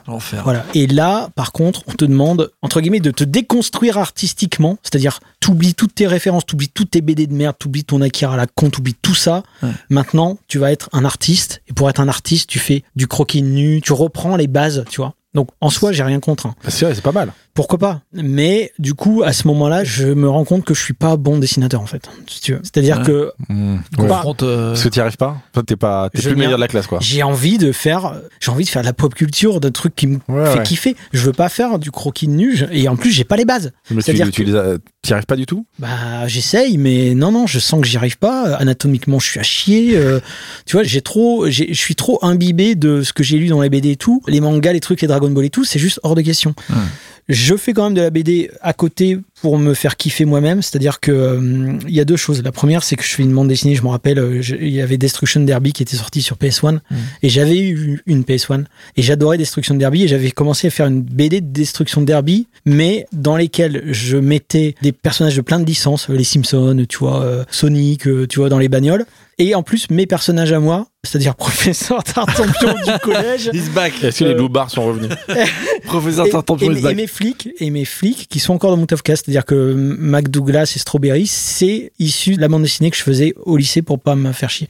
Et là, je fais une petite bande dessinée, voilà, pour me faire kiffer euh, perso. Tu l'as fait euh, proprement, genre hors de tes marges de cahier de texte ou Non, non, non, j'essaye de faire les trucs proprement avec le début de l'infographie. Ah ouais. sur ordi donc Ben, à la main, mais euh, ensuite, euh, je sais plus, enfin, il y avait tout un délire. Euh, je sais que je faisais des découpages sur le papier. Ensuite, euh, j'imprimais euh, des ciels. Je venais coller les ciels, je refaisais des photocopies. Ah ouais, Enfin, il y avait tu, tout un- tu t'essayes de faire un truc J'essayais de faire un truc niveau, clean, mais sans en avoir les compétences techniques, si tu veux. Mm. Et voilà. Et aussi, j'avais une meuf, une amoureuse. Et là, c'est con, hein, mais ça me, si tu veux, ça m'a motivé à dessiner parce que c'était l'époque où on s'envoyait des lettres. Et je voulais pas envoyer des lettres lambda, je voulais vraiment me démarquer et je voulais vraiment lui faire des lettres décorées, vraiment machin et tout. Et là, je commence, à- j'avais commencé à créer un univers juste entre guillemets pour elle, pour on va dire pour l'impressionner, hein, soyons Ouais. clairs. Euh, tu vois, pour qu'elle se dise ah des lettres comme ça, personne d'autre va m'en envoyer, tu vois. et donc, euh, et, et cet univers m'avait paru intéressant, même si aujourd'hui je trouve à chier. Mais c'était avec un, un renard parce que mon nom de famille c'est renard et je lui faisais vivre des espèces d'aventures un peu spatiales machin et tout. Ce qui fait que un jour j'ai un pote qui est au beaux arts avec moi et qui voit ça, il fait ah putain t'aimes bien la BD et tout. Je dis ouais mais euh... puis lui pareil il se dit putain on nous fait chier avec la gravure le modèle de nu. Moi j'adore la. BD aussi tu vois. Et un troisième pote aussi. Et là on se retrouve des espèces de mecs euh, tu vois qui dont on interdit de faire de la bande dessinée des déviants, des beaux-arts. Et on se dit vas-y on fait un fanzine tu vois. Ah. Ah, trop bien. Voilà, et là je commence à faire mon premier fanzine avec le personnage que j'utilisais dans les lettres pour la meuf, Le petit renard. Et euh, mon pote Rolito d'ailleurs qui a après bossé pour PlayStation et tout, un autre pote euh, à moi avec qui euh, tu vois euh, j'avais grandi en cité. Et puis là on fait un fanzine qui s'appelle Suck Cheese Shark Face et on a fait je crois Ce trois qui veut numéros. dire, Ça veut dire suce du fromage tête de requin. c'est bien ce que, c'est bien ce que j'avais compris. Et euh, C'est limpide. Mais Moutafka, ça vient presque de ça, si tu veux. Je trouvais ça marrant qu'un fanzine ait une espèce, soit une espèce d'insulte un peu chelou, quoi, tu vois. Euh, Un peu, ouais. Tu vois, et là, je commence à renouer un petit peu avec la bande dessinée. C'est C'est-à-dire, c'est quoi C'est des histoires courtes euh, C'est des histoires séries c'est des histoires courtes. Et moi, là, par contre, j'oublie toute ambition à la Akira ou quoi que ce soit, ou à la Frank Miller ou quoi. Ouais. C'est juste, on fait ça pour le fun entre potes. Mais je me souviens aussi que je commence à, alors c'est bizarre, c'est très, ça va paraître confus peut-être, mais je commence à complexer de dessiner trop mainstream. Ça, c'est un truc, je pense que tous les jeunes qui sont en école d'art traversent à un moment donné. Tu te dis, ouais, mais non, c'est trop mainstream. On est en école d'art quand même, tu vois. Ah. Et là, je commence à découvrir par l'intermédiaire de mon autre pote, donc Rolito, qui lui dessinait pas du tout mainstream et dessinait, comment on va dire, avec un, un- une sensibilité, on va dire, un peu plus artistique. Je découvre tous les délires, associations, Lévi Strondheim, euh, tu vois, etc., etc. Tu kiffes? Kilofer et tout. Et ouais, je kiffe. Honnêtement, j'adore. Et d'un coup, je me sens soulagé. Je me dis, mais en fait, on peut faire de la BD sans faire du Akira, en fait. Tu vois. Ouais. Et là, je me dis, bah vas-y, je vais refaire de la BD. Et là, je commence à me dire, je m'emmerde plus. Je fais mes dessins, des bonhommes bâtons à la limite. Et là, à ce moment-là, je, pense honnêtement, je commence à régresser. C'est-à-dire que là où on devrait se dire, si on veut faire de la BD ou quoi, euh, j'essaye de me transcender et, je prends en modèle Katsuro Otomo et j'y vais à fond et je veux arriver à ce niveau-là. Moi, je me dis non. Je trouve le côté rassurant De Trondheim. euh, de Trondheim et je me dis, en fait, il n'y a pas besoin de faire du Otomo pour raconter des histoires. Et je me rends compte que finalement, qu'est-ce que je kiffe au fond C'est raconter une histoire. Et c'est là où je renoue avec l'idée des cours de récréation où je racontais mes propres BD. Et là, je retrouve ce plaisir narratif de me dire, j'ai plus de pression à faire un chef-d'œuvre, tu vois. Ouais. J'ai juste, je dessine mes petits bonhommes. puis vas-y, euh, je raconte des histoires. Et voilà. Et là, je commence à renouer avec ça. Et donc tu cherches un nouveau style ou carrément t'es une énorme feignasse et tu. Je fais la feignasse et je cherche un style un peu torturé de manière à ce qu'on me dise pas, il est chelou là ton biceps, tu vois. Le mec, il n'y a pas de biceps, tu vois, c'est des dessins tout flingués en fait. C'est-à-dire que je crée un style. Ça euh, ressemble à quelque chose qu'on pourrait connaître ou? Ça ressemble à la toute première BD de Moutafkaz. C'est-à-dire euh, pas le tome 1 qui est sorti, hein, la BD Ouais. que j'ai fait ensuite par la suite. C'est-à-dire euh, BD underground quoi. Vraiment, Ouais. euh, je savais entre guillemets dessiner, mais je me disais euh, je me casse pas plus la tête euh, que ça quoi. Mhm. Et ça me rassurait. Et c'est comme ça que j'arrive. euh, donc je fais toute mon année au Beaux Arts et tout. Et là je commence quand même malgré tout à laisser un petit peu tomber l'idée de la bande dessinée. C'est-à-dire que je me dis j'en ferai pas mon métier. Je commence à comprendre que Pourquoi graphiste. Pourquoi parce, tu dis ça parce que j'apprends le métier de graphiste et je me dis bah en fait graphiste tu vois typographe graphiste et tout d'un coup il y avait un côté un peu plus euh, peut-être un peu prestigieux et puis je découvre et puis je découvre aussi l'infographie je comprends aussi que limite il y a des débouchés comme les jeux vidéo Ouais. internet qui commence à se pointer je me dis il y a plein de trucs à faire en fait et là je me dis la BD ben ouais la BD c'est bien pour du loisir euh, pour un hobby Ouais. pour faire euh, Sochi Sharface avec mes potes mais euh, mon métier ça sera pas ça mon métier ça sera euh, infographiste peut-être tu vois. Et voilà. Et c'est comme ça que je passe toute mon année aux beaux-arts et je décroche un peu du dessin. C'est-à-dire que j'ai même plutôt des mauvaises notes en dessin. C'est-à-dire que ça me fait chier. J'ai plus envie. J'ai trop eu de pression. Les croquis nus je m'emmerde plus. Je me dis ça ne sert à rien Erreur fatale, hein, parce qu'après, une fois que tu as perdu la main, c'est très difficile. Tu vois, le dessin, c'est quand même censé être une progression constante. hein. Bon, bref, à ce moment-là, j'avais complètement lâché euh, l'idée de la discipline, on va dire. Ouais. Puis voilà, et ensuite, je me retrouve dans une école d'art à Nancy. Et là, toute ma bande de potes est très loin. J'arrive pas à m'intégrer dans cette école. Ouais. C'est la première fois que j'ai mon appart à moi, appart 777 qu'on retrouve dans Moutafkaz. Et là, je me dis, ouais, putain, je me fais chier, qu'est-ce que je fais? Et j'avais rencontré, donc j'étais plus avec mon ex, j'avais rencontré une petite meuf à Dour, qui, elle, habitait à Paris. Donc, Festival de Dour Festival de Dour. Moi, j'étais étudiant à Nancy, elle, elle était à Paris. Toujours pas d'internet. Enfin, si, un internet, mais veut dire un 50, tu vois, 56K. Ouais. 30, euh, Tu tapes euh, histoire de Roswell, t'as un site qui pop, tu vois. Enfin, c'est, ça met un quart d'heure à charger, tu vois. Donc, euh, clairement, euh, on Pas internet quoi. Pas, internet. P- téléphone portable qui ressemble à Tokiwoki. Ouais, ouais. Je sais pas si vous vous rappelez, mais euh, les SMS, il fallait les dicter. T'appelais, une opératrice, que tu dictais ton SMS et l'autre, elle, recevait l'appel et, Ah oui, et- oui, oui, comme les tabous et les là. Ouais. ça. Bon, Télégramme, bah, en fait. C'était ça. Donc, euh, j'en étais encore à écrire des lettres. et là, je me rappelle, c'est la rentrée, on est au mois d'octobre, c'est la période d'Halloween, et je commence à me dire, je vais lui faire un fanzine rien qu'à elle, tu vois. Ah et j'avais fait un petit fanzine qui s'appelait Gorgor Girl, et c'était ma lettre, en fait, mais je faisais ça toute la semaine. J'avais que ça à foutre et je jouais à GTA 1 sur la PS1. GTA 1 avec le sang rouge. Parce Ouais. qu'il y avait la version euh, sans vert euh, des Allemands, et Ouais. le sang rouge, c'était limite, tu te la passais sous le manteau. Et j'avais réussi à me procurer une version sans rouge, donc euh, j'étais en kiff, donc je faisais que ça. C'est-à-dire que je jouais à GTA 1 et je faisais mon fanzine pour ma petite meuf que j'avais croisée une fois à Dour, Elodie. euh, si tu. C'est-à-dire, je l'avais euh, trois jours et le reste, c'était que des lettres, si tu veux. donc je lui faisais un fanzine rien que pour elle et on était en pleine période d'Halloween et c'est là que je crée les premiers personnages de Vincent Gino. Ah ouais. C'est-à-dire, je fais ma première petite tête de citrouille, je fais son pote à tête enflammée, et voilà, et je lui envoie. Et puis après, je me dis, euh, ah tiens, c'est marrant, il y a peut-être un truc à faire euh, avec ça, tu vois. Et puis, euh, je crois qu'ils sont récurrents dans le petit fanzine que je lui envoie. Puis après, bien sûr, la relation s'arrête. Et là, je me dis, bon, ok, j'ai plus vraiment de but. L'école, l'école des beaux-arts de Nancy, ça me faisait clairement chier d'y aller. Euh, GTA 1, je crois que j'avais pas de carte de sauvegarde. Donc, je recommençais toujours tout à zéro.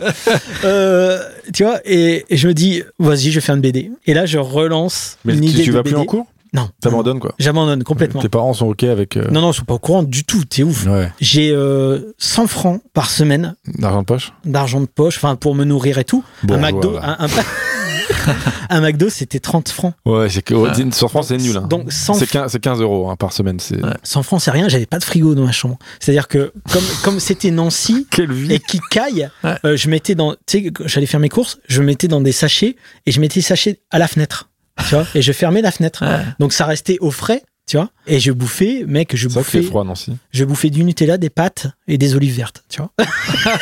Si, les olives déjà. Et- mais, mais toute la semaine, mais toute la semaine, je, je me suis dit, vas-y, je vais faire une BD. Mais clairement, pour passer le temps. C'était, là, c'était Ah, c'est ça l'ambition T'occuper? m'occuper et je pouvais pas dire à ma mère, vas-y, je vais plus aller en cours, tu vois. Elle me payait quand même l'appart, tu vois.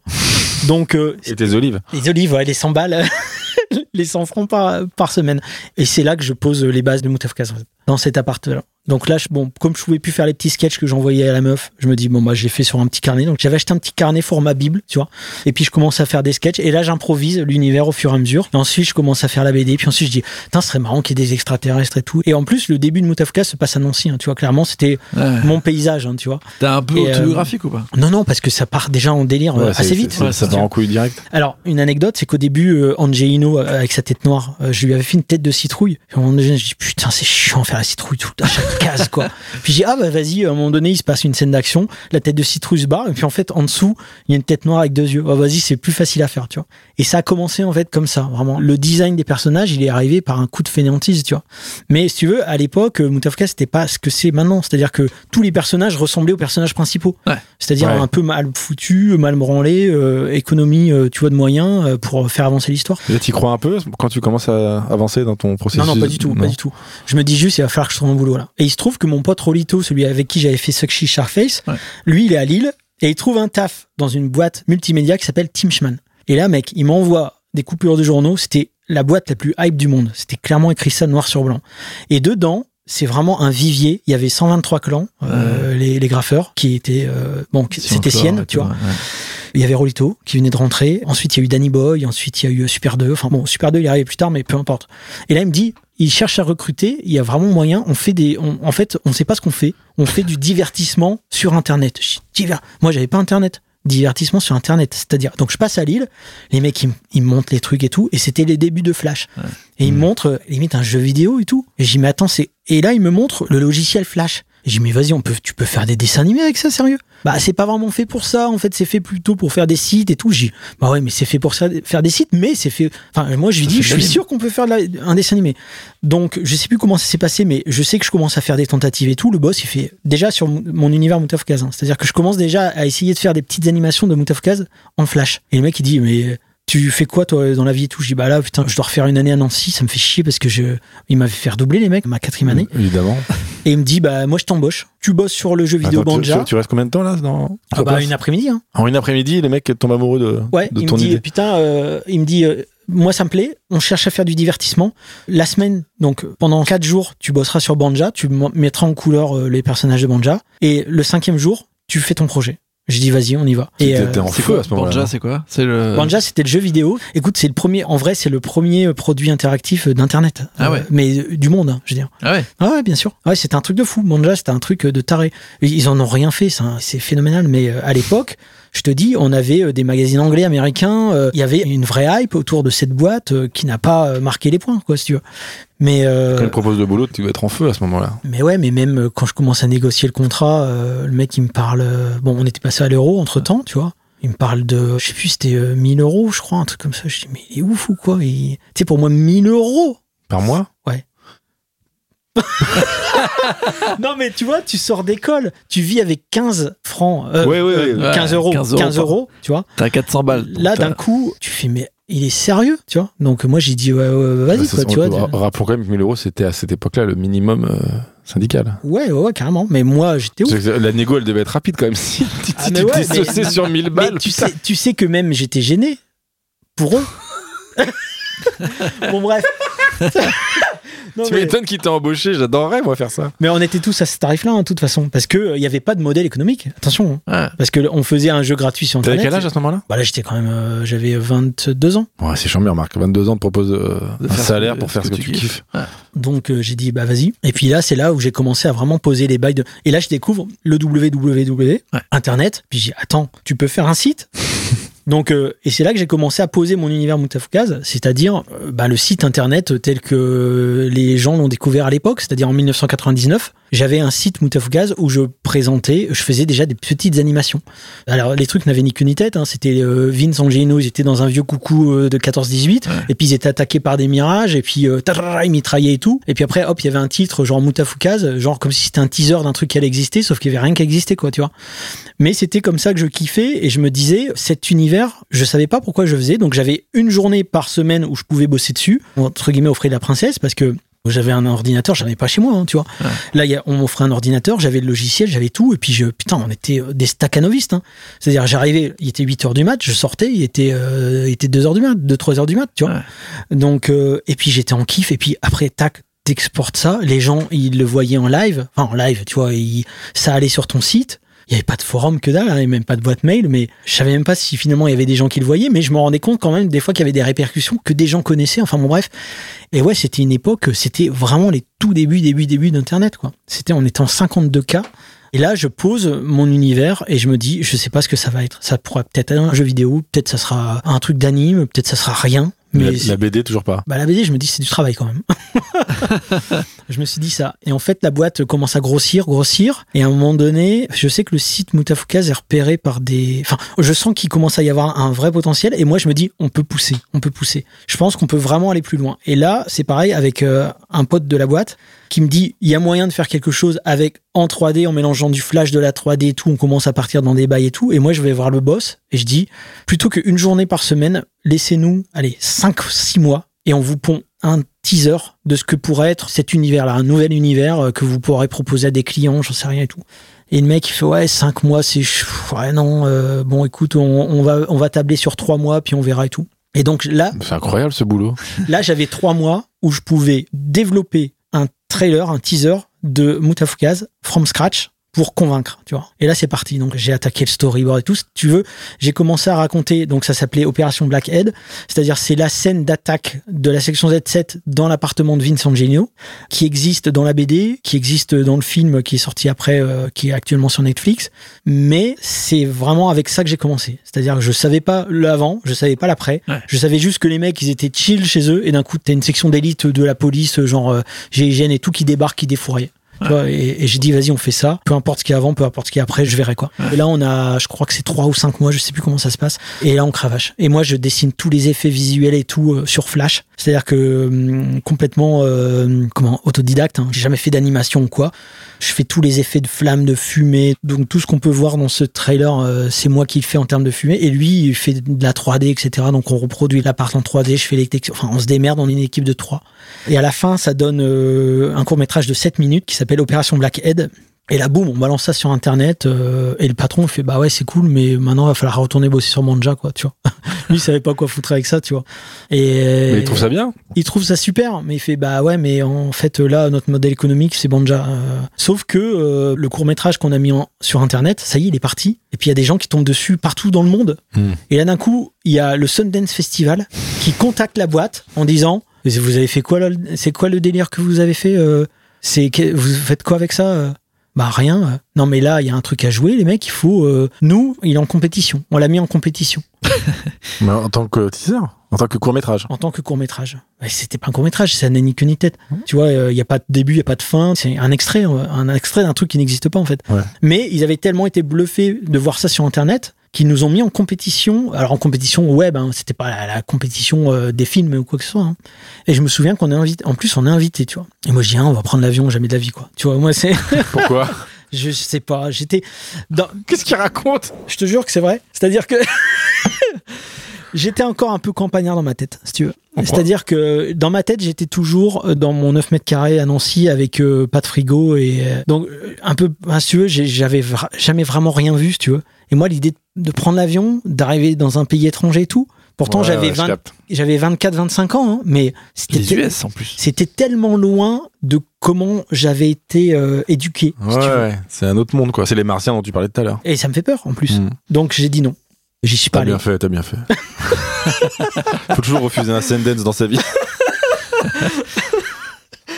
Donc j'y suis pas allé, voilà. Mais d'un coup, ce qui s'est passé, c'est qu'avec le Sundance, le, le film a fait le tour du monde de plein de festivals. Sapporo, Japon, euh, machin. Enfin, il était. euh, Il y a une liste, mec, mais c'est un truc de fou. Tu sens comment pendant ce temps-là, toi? Mais rien, moi, ça change rien à ma vie. C'est-à-dire que. T'es pas grisé un peu par. Mais, t- mais pas du tout. C'est-à-dire que moi, si tu veux, je colorie les personnages de Banja. Et ensuite, euh, quand je vois que c'est l'heure d'y aller plus ou moins, 19h, vas-y, je lance Rainbow Six. euh, tu vois, je fais ma partie de Rainbow Six. euh, après, tac, je me fais. Tu te fais tes pâtes aux olives non, non, là, c'était plus, c'était plus les pâtes aux olives, mais. avec du fromage bon. râpé. T'as les mecs les auditeurs, on dirait, c'est quoi ce vieux mec en Bah, c'est trop bien.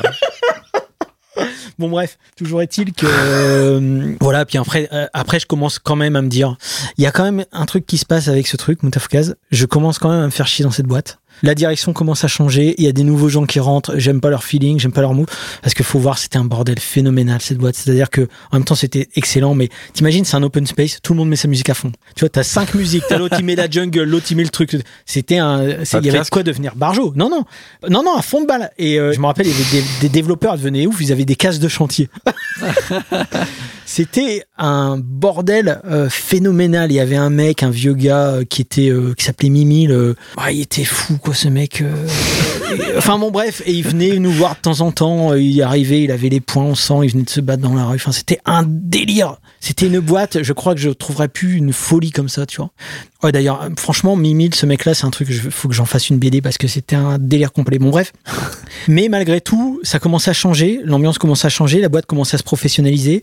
Et puis là, je sentais qu'en gros, euh, j'avais été euh, réalisateur sur un clip de petite meuf euh, qui s'appelait Sweet Generation. Tu vois, un, un groupe lancé par M6. euh, donc j'avais fait de la réal sur leur clip, mais je me dis, euh, Comment tu te retrouves là? Bah parce qu'en fait, à un moment donné, le modèle économique ne fonctionnait pas. C'est-à-dire le jeu vidéo Banja, euh, ils n'avaient pas trouvé comment euh, monétiser ce truc-là. Et puis à un moment donné, il fallait faire des prestations. Donc à un moment donné, euh, ben on s'est posé comme une boîte de créa. Et puis il y avait des agences parisiennes qui venaient nous voir pour faire de la presta, quoi. Donc j'avais fait quelques bails pour Marvel. Pardon, qu'est-ce que je raconte? Pour Warner, Warner Music, qui nous avait dit, ils avaient kiffé Moutafkaz et tout. Ils disaient ouais, nous on veut lancer un label de métal. Il nous faudrait des personnages aussi forts et tout. On voudrait Vince Angino. Je dis ah, non non non, Vince Angino, je veux pas que ce soit associé. À... Moi dans ma tête, je me disais quand même, j'aimerais bien en faire quelque chose, mais euh, je- putain, vas-y, je vais pas vendre les droits à, à Warner euh, pour euh, faire, euh, tu vois, une compile de métal. Donc j'ai dit non non, je vous invente un autre truc. Donc j'avais inventé Doug the Dog et Mantis Crew. C'était une menthe religieuse qui ressemble un peu à Angelino, mais c'était une menthe religieuse noire, tu vois. Puis il y avait son meilleur pote, c'était une espèce de bulldog, tu vois, avec un chapeau un peu hispano.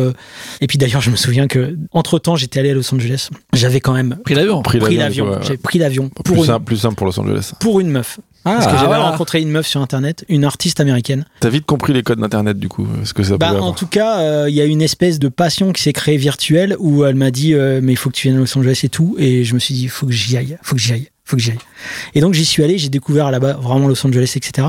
Et j'avais rencontré un mec, elle était que avec des weirdos. On était vraiment dans le skid row de Los Angeles et là vraiment c'est tous les délires de gang hispano machin et tout. C'est là-bas que je les découvre. Première nuit à Los Angeles, il y a un mec qui s'est flingué dans la rue d'à côté. On entend les coups de feu et tout. Euh, moi je dis, euh, je dis à la meuf, mais c'était des coups de feu et tout parce qu'après elle a la police et tout. Elle fait, ouais bah c'est des règlements de compte entre dealers et tout. Elle c'était juste son putain de quotidien.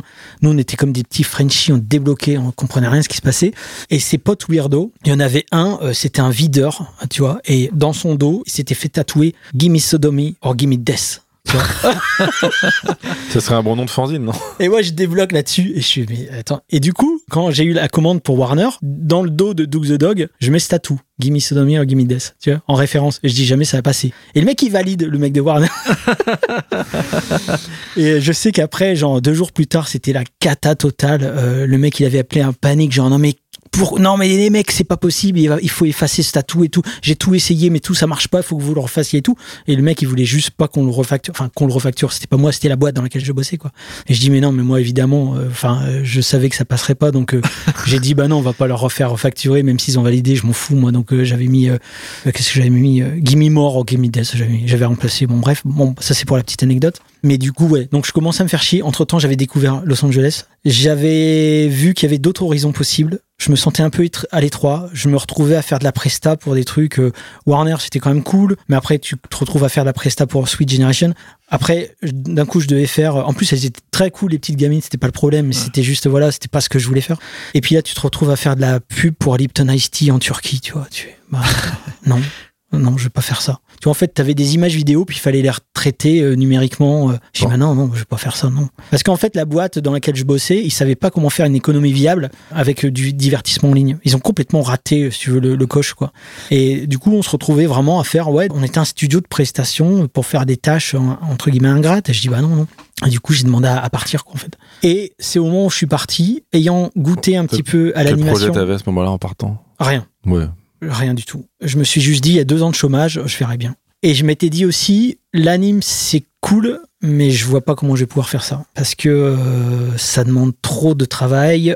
Et c'est un, un travail partagé. C'est-à-dire que c'est pas juste toi, c'est aussi, il faut donner ta vision, il faut, enfin, tu vois, euh, là, on avait été trois, mais je me suis dit, si on veut faire plus, il faudrait une plus grosse équipe. Euh, je voulais reprendre le contrôle en faisant un truc moi tout seul. Ouais. Mais je me suis dit, qu'est-ce que je vais faire moi tout seul? Donc, quand je suis arrivé, les premiers mois où je suis arrivé au chômage, j'ai refait à neuf un site Moutafoukaz en réexploitant des assets du court métrage que j'avais fait. Et il était, je suis vraiment dégoûté aujourd'hui parce que Macromedia Flash, ça n'existe plus. Ouais. Et le site, il était encore en ligne jusqu'à l'année dernière. Mais tu pouvais te promener dans la chambre de Vincent Gino que tu vois dans le film, tu pouvais te promener dedans. Tu pouvais cliquer sur le comics qu'il y avait sur la table, le comics s'ouvrait, tu pouvais cliquer sur la télé, changer la chaîne, euh, aller dans le magnéto, euh, mettre une cassette, euh, et tu avais toutes les archives de tout ce que j'avais fait sur Moutafoukaz depuis 1999. Ouais. Tu vois, c'était vraiment chouette, tu pouvais éteindre la lumière, allumer. C'était extrêmement interactif. Bon, malheureusement, maintenant, c'est plus possible. Donc, tout ce que j'ai pu faire, c'est enregistrer euh, une vidéo euh, de ce truc existant. Mais malheureusement, ça n'existe plus. Bon, bref, peu importe. C'est ce que j'ai fait dans ma première année de chômage. Enfin, je veux dire, les six premiers mois de chômage. Et puis, je me suis dit, bon, et maintenant? J'étais satisfait, le site existait, c'était cool et tout. Puis après, je me suis dit, vas-y, je vais peut-être faire une BD quand même, en fait. On y revient. Tu vois, parce que je me suis dit, je sens quand même qu'il se passe un truc, je sens que l'univers est là. Un truc d'animation, c'est plus possible. Là, je suis tout seul dans ma chambre. Il faut, soit je vais bosser chez H&M, c'était ça le truc, soit j'essaye un truc. Donc le chômage se termine. Et c'est à ce moment-là que j'ai relancé la bande dessinée. Mais je repartais de très très loin. C'est-à-dire que j'avais, je m'étais quand même remis à faire du dessin par l'intermédiaire de Macromedia Flash. Mais j'avais pas progressé comme j'aurais dû progresser si j'avais voulu faire de la BD depuis le début, si tu veux. Combien d'années s'est passé du coup entre le moment où t'as laissé tomber et le moment où tu reprends le La- dessin? L'idée de la bande dessinée? Le dessin Bah, je dessinais toujours un petit peu, mm, ne serait-ce que, tu vois, quand je faisais même de la prestation pour Warner ou des trucs comme ça. Donc, je dessinais, mais, allez, je saurais pas dire. C'est-à-dire que je dessinais ce qui était utile de dessiner, pas Mhm. plus. Parce que je- de toute façon, depuis que je suis adulte, j'ai jamais dessiné pour le plaisir déjà. C'est vraiment, moi, je suis vraiment le dessin utile. C'est-à-dire, je dois raconter une scène, je dois faire un storyboard, je suis obligé de dessiner, je dessine. Mais euh, je vais pas dessiner d'un coup, euh, genre, ah tiens, je sais qu'il y a des, par exemple, Florent Maudou, c'est un kiff de dessiner. Mais pourquoi c'est un kiff? Parce que lui, euh, tout ce qui est dans le cerveau, il arrive à le retranscrire. Moi, c'est pas ça. Moi, c'est un combat contre moi-même, donc c'est pas un kiff du tout, quoi. Tu sais, c'est comme si t'allais sur un, enfin, tu vois, tu vas à l'entraînement de boxe et puis on, on, tu vois, puis tu dois te démerder avec tes poings liés, et puis t'es en face, t'as des pros, quoi. Donc moi, c'est un peu comme ça que je me sens, c'est-à-dire que je me dis, euh, ah, je, kiffe pas particulièrement ce que je fais là, euh, mais euh, il faut, j'en ai besoin pour raconter quelque chose. Donc si tu veux, j'avais le dessin utile, mais sans plus. Et quand je me remets à la BD, je me dis, ok, là, putain, il va falloir que je dessine toutes les cases, même les moins intéressantes, entre guillemets, narrativement. C'est-à-dire que quand tu fais un trailer sur Flash et tu te fais kiffer en faisant un faux trailer, tu vas direct à l'essentiel, c'est-à-dire le truc fun. Ouais. Tu vois, euh, Mm. un, un avion, euh, des mecs euh, qui débarquent et tout. Bon. L'action. Là, par contre, il faut poser les décors, il faut poser, tu vois, tu vas pas faire face au loupard, tu vois ce que je veux dire? Donc, il faut quand même poser les bails et tout, il faut construire ton truc. Et Ouais. moi, là, je me dis, ok, c'est un autre délire, mais vas-y, je me sens de le faire. Et là, je sais pas, bizarrement, je me suis dit, ok, te laisse pas impressionner par Katsuhiro Otomo, prends, nourris-toi de tout ce que tu connais de Levi Strondheim, de Otomo, de Toriyama, de Gibbons, de Miller, de tout ça, et puis fais ce que tu as à faire, et puis tu verras bien. et de Peyo. Et de Peyo, évidemment, et des tuniques bleues, et de Léonard, peut-être, probablement. et puis je me suis dit, et vas-y, et ne te mets pas des barrières mentales. Ça ressemble à rien, ça ressemble à rien, c'est pas grave. Tu fais ce que tu as à faire. Et c'est comme ça que j'ai commencé à faire ma propre écriture, mes propres codes graphiques et narratifs. C'est-à-dire que dans Moutafkaz, finalement, eh ben, je reste sur ces petits bonhommes un peu mal foutus et je commence à leur donner du sens. Je me dis, bah, ils sont mal foutus. À côté de ça, les autres personnages sont différents. Et je me dis, tiens, c'est intéressant parce que ça crée une rupture. C'est-à-dire que ils sont encore plus en marge que si je les faisais réalistes comme les autres. Et c'est comme ça que je commence à créer ma propre écriture. Et encore une fois, sans me mettre de, barrière mentale. Je me dis, euh, allez, vas-y, fais ton truc et puis, puis basta. Quoi. Et Combien- donc voilà. Combien de temps tu prends du coup pour te faire euh, un premier jet? Ouais, je crois que j'ai peut-être trois ou quatre versions. Je dois avoir une version noir et blanc. Ensuite, j'ai une version un peu plus comics. Et puis ensuite, je rencontre un mec chez Delcourt qui me dit Ah, il y a du potentiel, mais euh, tu sais, un album de BD, ça coûte cher. Donc, il faut que le mec, il mérite. Enfin, tu vois, chaque euro dépensé, il faut que ça se voit à l'image. Donc, il faut mettre plus de cases. euh. Donc, tout ça, je prends en note. Je suis pas tout à fait d'accord, mais je comprends ce qu'il veut dire. Et puis j'arrive à un résultat un peu bâtard où je me dis, bah en fait, euh, je me vois pas faire 12 cases par page, comme les mecs me demandaient.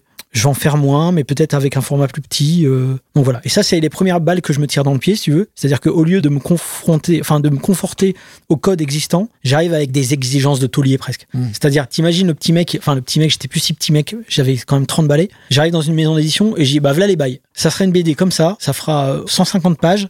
Ça sera, enfin tu vois, euh, ça serait bien que ça coûte entre tel et tel prix. Et le mec, il me disait, mais tu, attends, mais tu débarques de où, quoi? Attends, nous, on a un modèle économique, c'est 48 pages. T'as fait de la BD avant? Non. Bah, mec, alors on va, tu vois, on va déjà te mettre un scénariste, tu vas déjà te calmer, tu vois. Clairement, on me renvoyait ça comme image, tu vois. Ouais. Et à chaque fois, moi, je partais comme un prince dans ma tête, mais comme un loser aussi, parce que je me disais, Ah, merde, qu'est-ce que je vais faire, tu vois Parce que moi, c'était hors de question que je fasse du 48 pages, euh, comme il me demandait. Et je me disais, je sens qu'il y a quelque chose qui est possible différemment, mais visiblement, je suis pas pris au sérieux, tu vois. Ouais. Et puis c'est tout. Puis après, j'arrive en fin de droit, puis je me dis, bah là, c'est rideau, quoi. C'est-à-dire que là, clairement, j'étais parti pour H&M, quoi, vraiment, parce que bon, j'avais un pote qui me chez H&M Ouais, tu vas être vendeur, quoi. et que j'ai récupéré après en Kama, qui a d'ailleurs fait la bande originale, euh, une partie de la bande originale du film. Mais donc, euh, ouais, à ce moment-là, je me dis, ok, bon bah c'est pas grave, j'aurais essayé, tu vois. Et j'ai un pote de Tim Schman, donc qui s'appelle Danny Boy, qui est graffeur, qui d'un coup me parle d'Ankama. Et il me dit, ouais, il y a une boîte multimédia et tout. J'ai dit, vas-y, tu vois. Ça. Tim Schman, c'est bon, j'ai donné. Moi, si c'est pour faire du Lipton Ice Tea pour la Turquie, c'est non, quoi. Ouais. Elle me dit, non, mais ils font un jeu vidéo qui a l'air cool et tout. Ça s'appelle Dofus et tout. Et là, Ankama a réussi ce que Tim Schman a échoué Ouais. de faire. C'est-à-dire que eux, ils ont réussi à faire du multimédia, chose que Tim Schman n'a jamais réussi à faire avec Banja. Ils auraient fait ça. Ça se trouve, ça serait devenu le Ankama. Ouais. Sauf qu'ils ont échoué sur ce point-là et ils ont préféré jouer la carte de la sécurité avec la prestation bas de gamme, j'ai envie de dire, pour faire rentrer de l'argent. Mais en même temps, c'était normal, quoi, tu vois. Il fallait aussi faire vivre les salariés, etc. Ouais. Bon, bref, mon pote n'a pas de véhicule, n'a pas de moyen de locomotion. Et moi, j'ai ma petite Austin Mini que j'avais récupérée, euh, voilà, qui est dans la bande dessinée d'ailleurs. Et j'ai dit, bah vas-y, je t'emmène. On part chez Ankama, on arrive là-bas, il fait son entretien d'embauche, et là, je tombe sur Todd, le big boss. Il me fait, oh, t'es qui, tu fais quoi et tout? Et puis moi, je dis, oh, ben, je viens de Team Schman et tout. Et lui, apparemment, il avait proposé son projet à Team Schman à l'époque, et déjà, euh, il y avait un bisbee parce que je crois qu'il s'était plus ou moins euh, foutu de sa gueule, genre, oh, tu veux faire euh, un truc euh, communautaire, genre, euh, tu- Enfin, en gros, euh, tu te prends pour qui? Euh, On a essayé, ça marche pas, tu vois. Ouais. Et lui, il était vénère après Team Schman. Donc, déjà, le Team Schman, dans sa tête, c'était euh, De la merde. tout- ouais, L'ennemi, en- l'ennemi. ennemi, ennemi dans ma boîte, tu vois. Et puis après, je lui parle de Moutafka. Je dis, bah là, je cherche à faire une BD et tout. Il dit, ah, c'est quoi comme BD et tout? Puis je lui montre vite fait mon site, donc fraîchement euh, refait. Et il dit, ah, Moutafka, c'est toi et tout. Je dis, ouais, ouais, c'est moi et tout. Il dit, ouais, je connais, c'est pas mal hein, et tout. Euh, ouais, l'animation, bah, vous faites quoi avec ça et tout? Je dis, bah, on fait quoi? Bah, rien. je veux dire, moi, j'ai quitté la boîte. Bah, c'est qui qui a les droits de ce truc-là? Je dis, bah, moi, j'ai récupéré les droits en tout cas. Parce qu'entre temps, je passe les bails parce qu'on on tu, a tu pour sens que 4 ça heures. sent mais- bon à ce moment-là? Non, euh, non, non, non, non, parce que dans ma tête, euh, si tu veux, venant de Lille et me retrouver à Tourcoing et un mec euh, d'un coup est intéressé, je me dis, ouais, mais attends, c'est, on va pas faire Cafouniette, tu vois. Cafouniette, c'est une BD régionale, tu vois, sur les sur les terrils et tout, tu vois. Et moi, dans ma tête, je me dis, on va se retrouver rayon régional, tu vois. Ouais. Parce que je- pour moi, euh, c'était euh, soit aux États-Unis, soit au moins à Paris, tu vois. Pas à Tourcoing, tu vois. Mm. On est sérieux, tu vois. Dans ma tête, c'était ça. Et il me dit, euh, bah écoute, euh, bah moi, vas-y, moi je te la sors ta BD.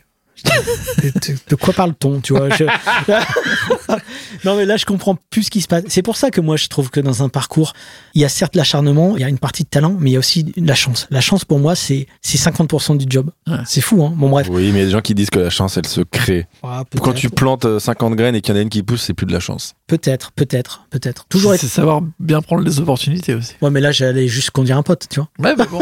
Ouais. Mais bon, entre-temps, je veux pas dresser un tableau noir parce qu'on m'avait fait deux propositions d'édition. Il y en a une, c'était clairement une arnaque. De, voilà. Il y avait pas de droit d'auteur, il y avait rien du tout. Et puis l'autre, euh, il s'était réveillé parce que, euh, éventuellement, j'avais commencé à parler d'Ankama. Et d'un Ah. coup, il s'est dit, oh là, oh, attends, attends, attends, quoi, euh, de, de quoi tu parles? C'est pas des éditeurs, ces gens-là. Bah ouais, mais vous m'avez dit non. Oui, on a dit non, mais bon, peut-être qu'on dirait oui, tu vois. Bon, bref, toujours est-il que, euh, Je te dis, on te la sort, ta BD. mais je dis, on vous me la sortez comment? Donc, euh, et là, il me sort un artbook. Ils avaient fait un artbook Dofus, leur jeu vidéo, et il me sort un manga qui sortait de l'impression une semaine avant. Et là, il me montre un manga. Et moi, je vois, euh, d'un coup, vois un manga, c'est-à-dire avec une couverture manga, des pages qui se tournent, une reliure, un truc pro, quoi. Et je dis, bah, c'est édité chez qui? Il dit, bah, chez nous. Ah, vous êtes une maison d'édition? Non, pas encore, tu vois. Et je comprends plus rien. Et il dit, mais on le vend sur notre site. Vous vendez sur votre site. Donc en fait, je comprends qu'ils n'ont pas de distributeur, mais ils se sont dit, et là je comprends que Todd il a le même parcours que moi, c'est-à-dire qu'il a proposé à plein de maisons d'édition son projet Dofus. Tout le monde lui avait dit, oh, attends, on va pas faire du manga, t'es- c'est pas, nous on a, comme moi, hein, 48 pages, couleur, machin. Et puis lui, il avait dit, fuck off, je le fais moi-même. Et sauf que lui, il avait le cash, quoi. Ouais. Donc euh, il avait décidé de faire ses propres projets lui-même. Et moi, il me dit ça. Et donc je dis attends bah ouais c'est intéressant ouais why not et tout. Et j'avais un pote Stan de Stan Evans qui lui bossait dans la BD et lui j'avais essayé de faire en sorte qu'il mette mon projet en avant sur la pile tu vois de directeur de collection et tout. Mais les mecs voulaient rien savoir. Pour eux c'était euh, c'était non. C'était niette c'est ça ressemblait à rien c'était pas ça quoi Mm. donc j'appelle mon pote Stan et je dis bah écoute euh, là je suis dans une boîte euh, multimédia et les mecs c'est pas une maison d'édition. Par contre euh, ils me proposent de faire ma BD et potentiellement même de créer une maison d'édition. Euh, putain je, dis que je sais pas quoi en penser mec et tout. En plus ils sont à Tourcoing. Enfin ça me paraissait improbable tu vois. Et lui, il me dit, euh, je me rappelle bien, il me dit, euh, j'étais sur le parking d'ailleurs d'une ruche d'entreprise, hein, c'était une ruche d'entreprise en Camargue à l'époque, ils étaient 19, et euh, il me dit, bah écoute, euh, t'as quoi comme autre solution? Je dis, bah là j'en ai pas quoi. Et il me dit, ça peut valoir le coup parce que peut-être dans une autre maison d'édition euh, plus euh, solide, euh, etc., peut-être qu'ils mettraient aucun effort pour sortir ton truc, Mmh. tandis Ouais. que là, bah, comme ça serait leur première BD et tout, bah, peut-être que ça peut créer un, truc et tout. Je dis vas-y, ok. Donc bon, je dis je vais tenter le tout pour le coup avec le boss et je vais lui dire s'il me laisse carte blanche, j'y vais. S'il me dit non, j'y vais pas. Donc je discute avec Todd et tout. Je dis mais est-ce que sinon, euh, tu sais, je prends ma voix de ma voix de cousin, tu sais. Je fais et sinon euh, par rapport à la BD, est-ce que j'aurais euh, carte blanche, euh, tu vois? Parce que moi, tous les mecs qui m'avaient entre guillemets mis, m'avaient pas dit petit con, mais ils m'avaient mis un miroir, l'air de dire regarde ta gueule, tu vois, tu te prends pour qui, tu vois? Donc je me dis, je vais y aller tranquillement pour éviter de le fâcher, on sait jamais. Et je pourrais avoir carte blanche. Tu penses que ça serait possible, tu vois? Et il me dit, euh, ouais, carte blanche. Je dis, mais carte blanche, blanche, euh, enfin, Ou gris clair. c'est-à-dire le format, par exemple, là j'ai un format en tête et je lui sors le format comics ancien. Un 19, qui est à peu près 19-20, peut-être pas tout à fait, mais je dis, moi, je vois bien un truc comme ça. Il me fait, ouais, ouais, ouais, ben, ok. Je dis, mais euh, moi, l'idée, ça serait que ça soit plus, quand même épais, tu vois, genre 100, 128, 140 euh, pages et tout. Ah ouais, ouais, à fond. Moi, de toute façon, ça me fait chier euh, euh, les trucs, euh, les franco-belges, ça me fait chier ce format-là et tout. Je dis, attends, ok. Mais par exemple, si je, à un moment donné, je veux changer de papier, tu vois, et que je veux faire du noir et blanc et tout, ouais, ça peut être sympa, ouais, bah vas-y, tu, bah, tu fais comme tu veux, hein, tu, tu, tu, c'est ton truc. Je dis, what? Je dis, bah vas-y, on le fait, quoi. Je dis, bah comment on fait euh? Et là, il me dit, bah par contre, je vais te prendre en salarié, hein, ce sera plus simple pour moi. En salarié, tu vois, là, je comprends plus rien. Et en fait, d'un coup, je me retrouve salarié dans Kama Games pour faire une BD à trois cartons. Et puis c'est comme ça que ça se fait quoi. Donc ça veut dire que la maison d'édition n'était pas encore créée. Et puis ensuite, euh, donc je fais ma BD et tout, et on n'avait pas de distributeur. Et lui, euh, Todd, il dit ben écoute, par rapport euh, aux jeux vidéo Dofus, ce qu'on peut faire, c'est que bah, comme on n'a pas de distribution, on n'a qu'à faire que ceux qui achètent ta BD, ils ont un truc euh, spécial dans Dofus, un familier, ça s'appelle. Donc ça veut dire que euh, en gros euh, tu vends une BD et dans la BD tu as une carte à gratter, tu mets un code, je sais pas quoi et d'un coup euh, tu un petit personnage qui apparaît dans ton jeu Dofus et dit vas-y euh, ce serait marrant que tu le designes. Je dis ah bah on va faire Willy le personnage de la BD et donc du coup je crée Willy le relou que plein de gens ont connu en découvrant Mout of Kaz et lui pour le coup c'était un coup de génie parce que bah, les gens qui sont foutés complètement de Mout of Kaz, ils ont acheté la BD juste pour avoir la carte. Eux, ça les dérangeait pas de dépenser 15 balles juste pour avoir un personnage familier dans leur jeu, si tu veux. Et du coup, ils ont acheté euh, la BD, et puis euh, bah, peut-être quand ils avaient 5 minutes, euh, ils regardaient, puis d'un coup, ils ont dit, Ah, mais c'est cool et tout. Et le bouche à oreille a fonctionné comme ça. Ensuite, j'ai fait le premier festival à la Japan Expo, où là, je me rappelle la toute première personne étrangère à mon entourage qui a ouvert la BD. C'était une vieille, euh, enfin une vieille quinca, putain, je suis, euh, elle a mon âge. elle, a, mon âge. Tu sais, j'ai encore 24 balais dans ma tête, mais bon, euh, des fois, bon, la réalité te rattrape, mais elle, était avec son gars et elle regarde. Donc, on était à côté des toilettes de la Japan Expo. Donc, ça se trouve à la toilette, j'en sais rien. Je sais pas pourquoi elle s'est retrouvée sur le stand. Elle regarde la BD, elle ouvre. La première personne étrangère à mon entourage, encore une fois, je dis, qui ouvre la BD. Elle regarde, elle feuillette les pages comme ça. Et là, elle lit à haute voix tous les onomatopées. Bim, paf, boum. Elle ferme le truc, elle dit super les dialogues. et là, je me dis, ah ouais, euh, est-ce que je me suis pas trompé de métier euh, encore une fois, tu vois? Et là, t'as un premier acheteur qui arrive, un petit gamin et tout, ah excellent et tout, et j'aime bien les dessins, j'aime trop bien comment ils sont les dessins et tout. Je dis, ah bah excellent et tout. Euh, Le mec il dit, ah c'est 15 balles et tout. Et tiens, t'as ta petite carte de Willy le relou et tout. Oui, relou. Et, et donc c'est tout. Et puis euh, il y a deux trois personnes comme ça qui passent. Et le lendemain, j'ai ce petit gamin là qui revient et il me raconte toute la BD, comme si j'avais pas vu la BD et que c'est pas moi qui. Achète-la, gros. et il me la raconte, il me raconte tout la BD et je vois il est à fond de balle. Et je dis putain ça lui a plu et tout. Il dit ah c'est excellent, c'est quand la suite et tout et tout et tout. Et là, il se passe un truc, c'est que je, sais pas pourquoi, il y a- de plus en plus de gens qui viennent sur le stand et tout, et, et ça marche de, enfin ça marche. Enfin, en tout cas, pendant trois jours, on en a vendu 150. Mais moi déjà, on avait dépassé la barre des 100. C'était déjà ouf, si tu veux. Mm. Et puis en fait, après, il s'est passé un truc, c'est qu'on avait un commercial qui s'appelait euh, Carmelo Di Bella, qui faisait à l'ancienne. Il décrochait son téléphone et il arrivait à placer des BD dans des librairies. Et à un moment donné, on a eu un coup de cœur euh, Fnac, en fait.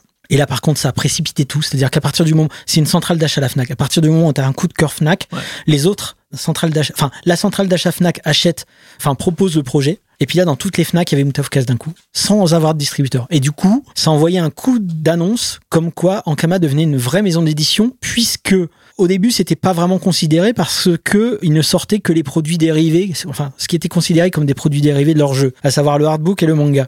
Mais à partir du moment où d'un coup Moutafkaz était hors licence Dofus, ils se sont dit, ah, ils ont peut-être vraiment une, une ambition de devenir une vraie maison d'édition. Et là, ça fait qu'il y a un distributeur qui s'est proposé. Et donc après, moi, ça me concernait plus, mais ils ont négocié avec Tot et tout. Et là, d'un coup, on s'est retrouvé avec un vrai distributeur. Et là, Tot m'a dit, euh, est-ce que ça te dirait de lancer avec moi la maison d'édition, tu vois? Parce que lui, il était pris à plein d'autres trucs et tout, puis il voyait bien que moi, euh, j'avais une vision déjà, et que potentiellement, ça pouvait être bénéfique pour euh, cette maison d'édition qui venait de se construire. Donc, il a fondé Ankama Édition. Moi, d'un coup, je suis devenu salarié d'Ankama Édition. Et puis voilà. Et c'est comme ça que tout a vraiment commencé au niveau de Mais c'est incroyable comme euh, parcours. Surtout que tu te retrouves euh, éditeur en fait. Bah ouais, en fait, ce qui s'est passé de fou, c'est que je suis passé de mec qui cherche un éditeur pour son projet à éditeur en fait. Ouais. Mm. Et c'est après, après j'ai créé le label 119, etc., etc. Ouais. Mais ouais, ouais, c'est assez taré quoi. Mais euh, du coup, la cascade, euh, t'as abandonné définitivement? Ouais, Je sens que tu veux que j'en fasse une là devant, euh, devant vous. Non, mais après, ce qui est ouf, c'est que t'étais quand même un mec qui disait bon bah euh, non, je vais pas en faire mon métier. Tu sors ta BD, puis t'en fais un film. Ouais, Mm, ouais, mais tu sais quoi, c'est un truc de fou, c'est que avec le parcours que j'ai eu, je me sens toujours pas légitime là-dedans. Ça, c'est tout le monde. hein. Ouais, peut-être, peut-être. Et tu me disais que grâce au film, t'avais pu t'acheter ton château euh, sur l'île d'Ibiza. Ah là là, ouais, ouais, bah, c'est vrai que c'est parfois les apparents, enfin, entre ce qu'on s'imagine d'un côté de la barrière et de l'autre, c'est pas tout à fait la même chose. C'est vrai que le métier de dessinateur de BD, c'est pas évident, quoi. Et puis là, le film, bon, sauf si tu te débrouilles bien au début, euh, c'est compliqué, quoi. C'est compliqué. En gros, ce que j'expliquais, c'est que si t'as ton film sur Netflix, ça veut pas dire que tu gagnes de l'argent, quoi, dessus. Hmm. Donc voilà, mais euh, mais moi, ce que, là où je suis content, c'est que ça existe en fait. Moi, c'est encore une fois, comme je disais, j'en vis, hein, je vis de la bande dessinée, euh, j'en vis correctement, mais le moteur principal, c'est le kiff en fait. Ouais. Ouais. Mais Ouais, surtout, euh, ça. je veux dire, ta maison d'édition, qui est totalement inédite, a développé de nombreux autres talents en plus du tien. Alors, c'est le label 619 que je dirige. Ouais. Jusqu'à ça- présent, moi, c'est vrai que j'ai été salarié dans Kama Édition pendant 13 ans. Voilà, à un moment donné, ils ont voulu se reconcentrer sur d'autres choses. Il y avait, de, bon, je, je- voilà, on s'est séparés. Moi, j'ai gardé le label 619 Ouais. et maintenant, euh, c'est vrai que voilà, c'est Ankama, ça a été le point de départ Mm. de tout. Au bout de 13 ans, voilà, nos chemins se sont séparés. Ouais. Maintenant, je continue à diriger le label 619 à la différence que j'ai demandé à mes auteurs, euh, ceux que je connais depuis le plus longtemps, en fait. C'est-à-dire euh, Guillaume Saint-Gelin, Florent Maudou, Mathieu Bablé. Ai dit, les gars, voilà, on arrive à un point du label 619, c'est soit j'arrête, c'est tout, on fait rideau. Soit on continue, mais si on continue, j'aimerais pouvoir partager ça avec vous. Parce que euh, on se connaît tous bien maintenant, Ouais. on se fait confiance, je sais comment vous bossez, voilà. euh, soit vous me dites oui, soit on arrête. Ils m'ont dit vas-y on fait. Donc euh, voilà. Donc maintenant c'est co-dirigé. Euh, même si moi je reste un peu le daron quelque part parce que ben voilà je suis aussi le fondateur et tout, mais j'aime bien l'idée que ils proposent aussi à leur tour des projets et tout et que ça se diversifie etc etc. Ouais. On a monté une boîte ensemble qui gère le label 119, donc qui gère la marque du label 119.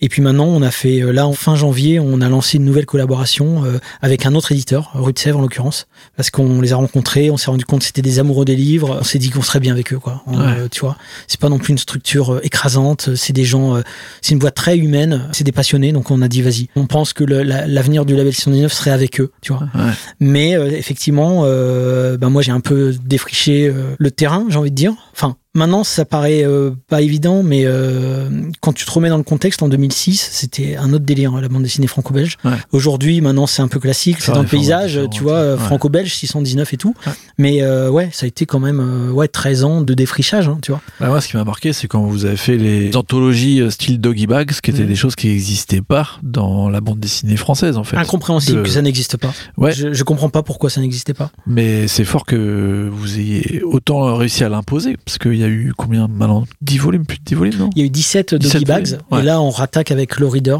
qui est un peu le fils spirituel de Doggy Bags.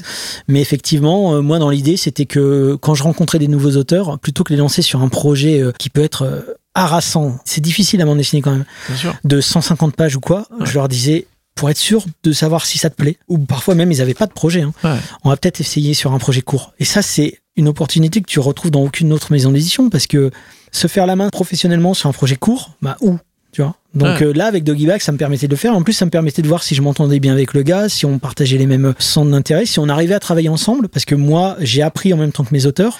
Mais maintenant ce que j'ai appris j'ai envie de le transmettre. Et des fois il y a bon, c'est c'est très rare mais des fois il y a des mecs ils ont une certaine réticence parce que ouais non mais c'est moi l'artiste et tout. Ouais. peut-être ils sont un peu trop jeunes ou quoi. Justement, j'aime bien aussi sur des projets courts voir comment on peut travailler ensemble et tout. Et puis les mecs, ils prennent aussi la confiance. Des fois, il y en a qui font, ah non, mais c'est pas pour moi. C'est arrivé, hein. Ouais. Il y a des gens qui disent, en fait, non, je, c'est pas pour moi, c'est trop de travail, euh, Mm. tu vois, etc., etc. Et puis sinon, euh, quand je vois que le mec, euh, il est à fond, je vois que ça lui a plu, etc. Et ensuite, je peux plus facilement lui confier un long, un long projet, quoi. C'est, Ouais. Ça a été le cas de plein d'auteurs euh, avec qui j'ai travaillé sur Doggy Bags, par exemple. Mm. Donc, euh, ouais, c'est comme ça que je travaille. Et puis, encore une fois, c'est beaucoup de la rencontre humaine. hein. Tu vois, c'est vraiment ça. Encore une fois, le moteur, c'est le kiff. Et puis, euh, encore une fois, c'est partagé. Donc, si tu veux, moi, quand je sors une BD, que ce soit le reader ou quoi, c'est le collégien euh, qui regroupe ses potes, tu vois, à la récré pour raconter des histoires. Pour moi, c'est ça mon métier, avant d'être dessinateur ou quoi que ce soit. Ouais. Le dessin, tu prends plus de plaisir alors à dessiner? Ça serait faux de dire que j'y prends plus de plaisir, mais j'ai appris à accepter ce que je faisais. Mais je suis bourré de complexes. Je C'est fou parce que quand on lit quand même euh, Mutafukaz, moi je trouve ça vraiment bien dessiné quoi. Moi, je peux te démonter toutes les cases. Ça- ne faisons pas ça, mais, mais c'est pas ça mal dessiné, tu vois. Tu parlais de Trondheim, qui je dis pas qu'il dessine mal, mais euh, bon. Il fait exprès de pas se prendre la tête à dessiner. Ben, disons que à chaque fois, je me dis, ne te laisse pas aller à ton penchant le plus faible. J'essaye toujours de m'améliorer, mais avec toutes les lacunes que ça comporte aussi, tu vois. Je sais que je serai jamais un grand auteur, tu vois. Ça, c'est un truc, c'est bon, c'est acquis. Je reste sur le kiff. C'est-à-dire que je me dis, qu'est-ce que je veux? Raconter une histoire, faire kiffer, que les gens lisent ça et se disent, excellent. Mais c'est quoi un grand auteur alors? Bon, c'est un auteur majeur, un mec qui va laisser sa trace dans le paysage franco-belge, qui va faire un chef-d'œuvre, tu vois. Bah, Rappelons quand même que tu as été cité par euh, Jim Bishop comme euh, de ses BD référentes euh, absolues. Ouais, ouais, ouais, ben ouais, bah, il y a des, c'est super, hein, franchement. Et Jim Bishop qui a fait une super BD et qui sera probablement un jour cité aussi comme référence. Donc, euh, moi, quand j'entends ça, je trouve ça génial, mais j'ai l'impression qu'on parle de quelqu'un d'autre, si tu veux. C'est un délire. Mais bon, tous tous les gens qui me connaissent savent, connaissent les bails, te diront ça. J'ai un rapport très très particulier à mon travail, à ce que je fais, et j'ai parfois l'impression que c'est pas moi qui ai fait les trucs. Enfin, je sais pas comment t'expliquer. Je, je- des fois, je vais relire mon cash, je fais, mais pourquoi je suis parti dans des bails comme ça, tu vois Je, c'est là l'arc 2 de Moutafkaz, euh, je l'ai relu un peu hier et tout. Je suis, j'assume pas tout, tu vois. déjà, mais, mais déjà ouais, mais dans l'énergie du truc, je sais qu'à un moment donné, je me suis dit, vas-y, c'est comme ça. Euh, limite, je me fais déborder par mes personnages. Voilà, c'est tout. Mais après, oui, j'ai conscience des lacunes, etc. Et ça peut être aussi un moteur. En tout cas, ça ne m'a pas paralysé comme ça aurait pu me paralyser quand j'ai découvert euh, Akira, par exemple. Voilà. Ouais. Maintenant, c'est bon, j'ai- c'est acquis. Je me dis, j'ai mes forces, j'ai mes faiblesses, je raconte ce que j'ai raconté.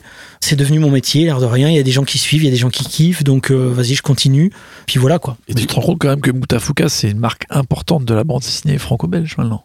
Bah, oui et non. C'est une référence, enfin, je veux dire, c'est, tu vois, comme disait Aslak, sont, les libraires euh, le considèrent comme une référence, il reste Mais toujours au- dans les autant, listes autant par des le gens. livre que, ouais, que par euh, Alors, l'énergie que par vous avez parcours, am- amené dans la bande dessinée. Alors voilà, euh, moi je pense que c'est là. Je pense que j'ai conscience de l'énergie que ça a amené dans la bande dessinée. Ouais. Par contre, en termes d'œuvre, je suis même pas sûr que les gens ont tout lu. J'en suis convaincu. Non, mais les gens ils lisent pas de BD. euh, Non, non, mais je veux dire, les gens, je parle pas du grand public, même les gens qui citent Moutofkaz en référence, Jim Bishop, je suis pas sûr qu'il ait lu euh, tout. Les cinq tomes, tu vois, par exemple. Ouais, mais c'est pas grave. Non, non, non, non, bien sûr que non. Mais ce que je veux dire, c'est que. Je, on l'appelle si tu veux, on lui demande. je, je pense volontiers que ça a pu être un, un tournant et que ça a pu marquer les esprits en termes d'ovni, euh, tu vois, dans le paysage franco-belge. Maintenant, en termes d'œuvre, comme je te dis, euh, je pense pas que les gens aient- ont tout lu. Et puis, encore mieux même, c'est pas bien grave, quoi. Mais voilà, je fais vraiment le distinguo entre ça, entre l'énergie qu'on a pu apporter et le fait que ce soit reconnu pour ça, et le fait que ce soit reconnu comme œuvre à part entière euh, marquante. Tu vois, voilà, c'est ça que je veux dire. Et le, le run de 13 ans, à Ouais. qui on aurait apporté un carton avec une BD de Boutafoukaz euh, moisie euh, par un dégât des eaux, il aurait pensé quoi de cette BD Alors, le run de 13 ans, je pense qu'il aurait kiffé. Le run adulte, je sais, honnêtement, je sais pas. Des fois, je me dis, C'était pas ma question, le run adulte. hein, Ouais, le non, run de t'as 13 raison. ans. Le run de 13 ans aura kiffé, ouais. Bah, Ouais. c'est chambé.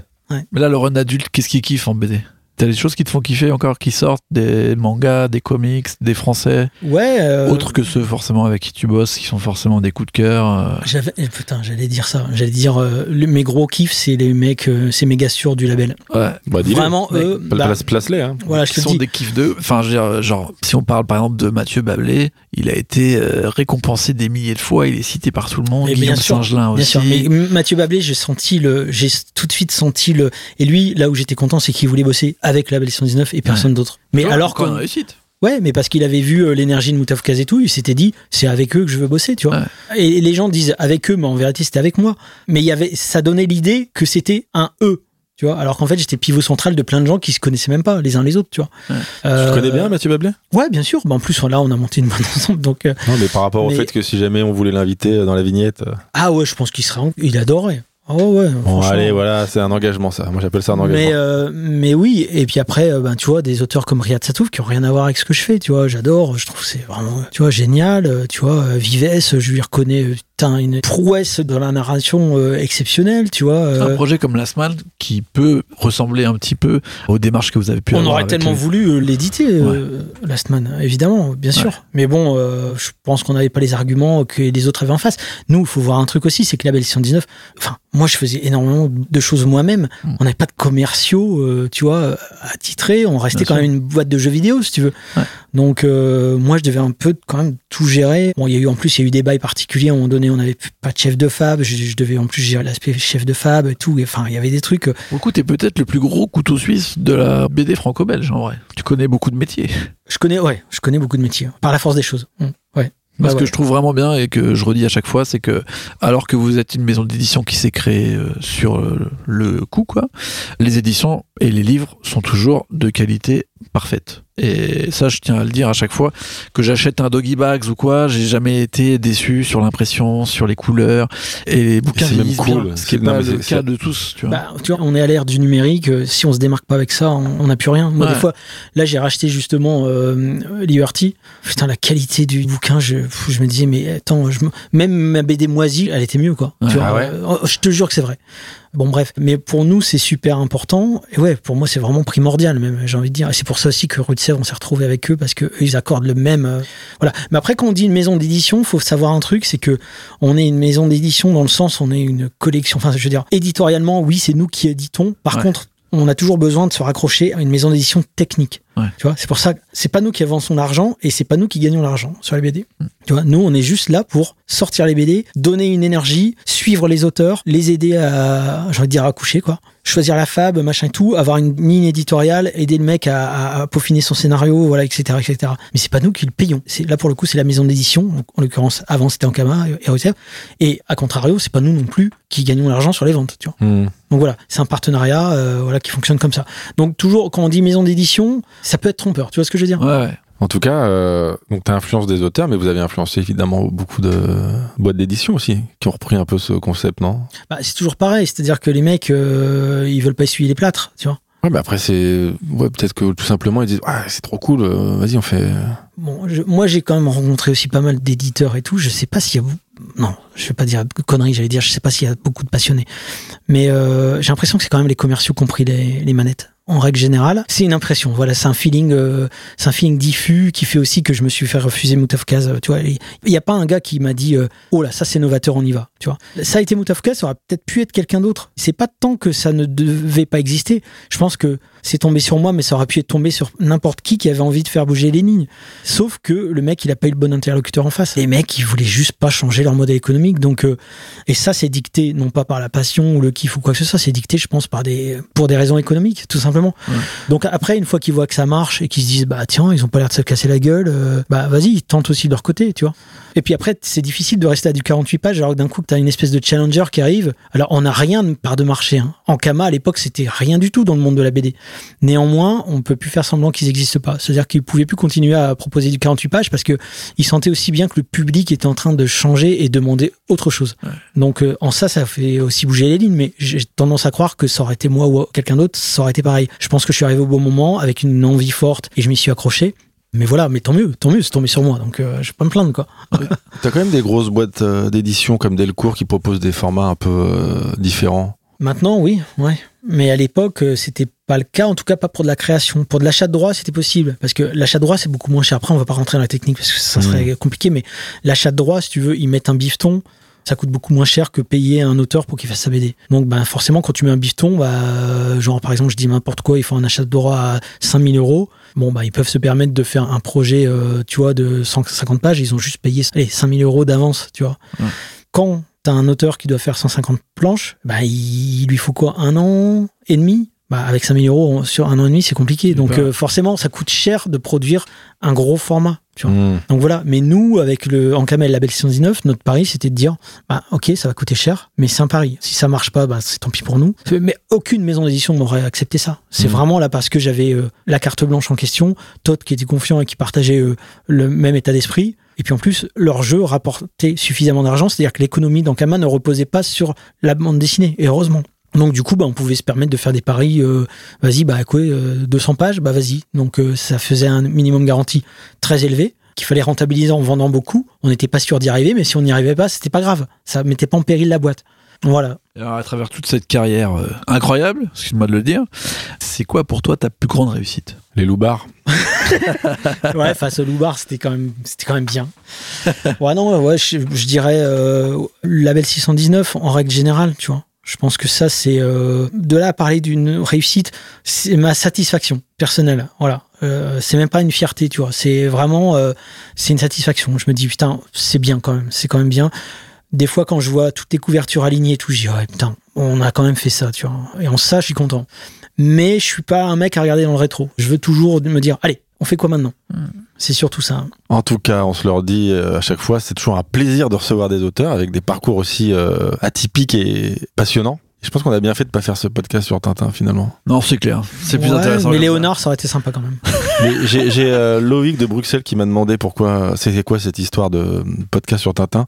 Tu n'auras pas la réponse, Loïc. Voilà, je tiens à te le dire. Bon, Ron, on te remercie d'être venu, de nous avoir euh, abreuvé de toutes ces belles histoires. Mais merci à vous C'était de m'avoir invité. Et merci pour les beaux cadeaux. Pas de rien. Donc, euh, on peut parler de tes sorties, 25 janvier, c'est ça euh, 26 janvier, le 26 Reader, janvier, Low Reader. euh, Low Reader 1, Moutafukaz, euh, donc MFK2, c'est-à-dire l'arc 2 de Moutafukaz, tome 1 Sur 3. sur 3. Et euh, là, je l'ai pas ramené parce qu'on l'a pas encore reçu, mais Funérailles 7, Non, qui va tu, clore tu le nous as promis que tu nous l'enverrais. Ouais, je vous l'enverrai, aucun problème. aucun problème. Eh ben merci beaucoup euh, Ron, merci, Merci. beaucoup euh, Johan au son et puis Aurélien nous on se dit euh, bah, on, sait, on, sait, prochaine. on sait pas quand. on va, on va, on À va très essayer de s'y mettre, on va essayer de s'y mettre un peu plus. euh. Bon, et ben un gros bisou. Merci les gars.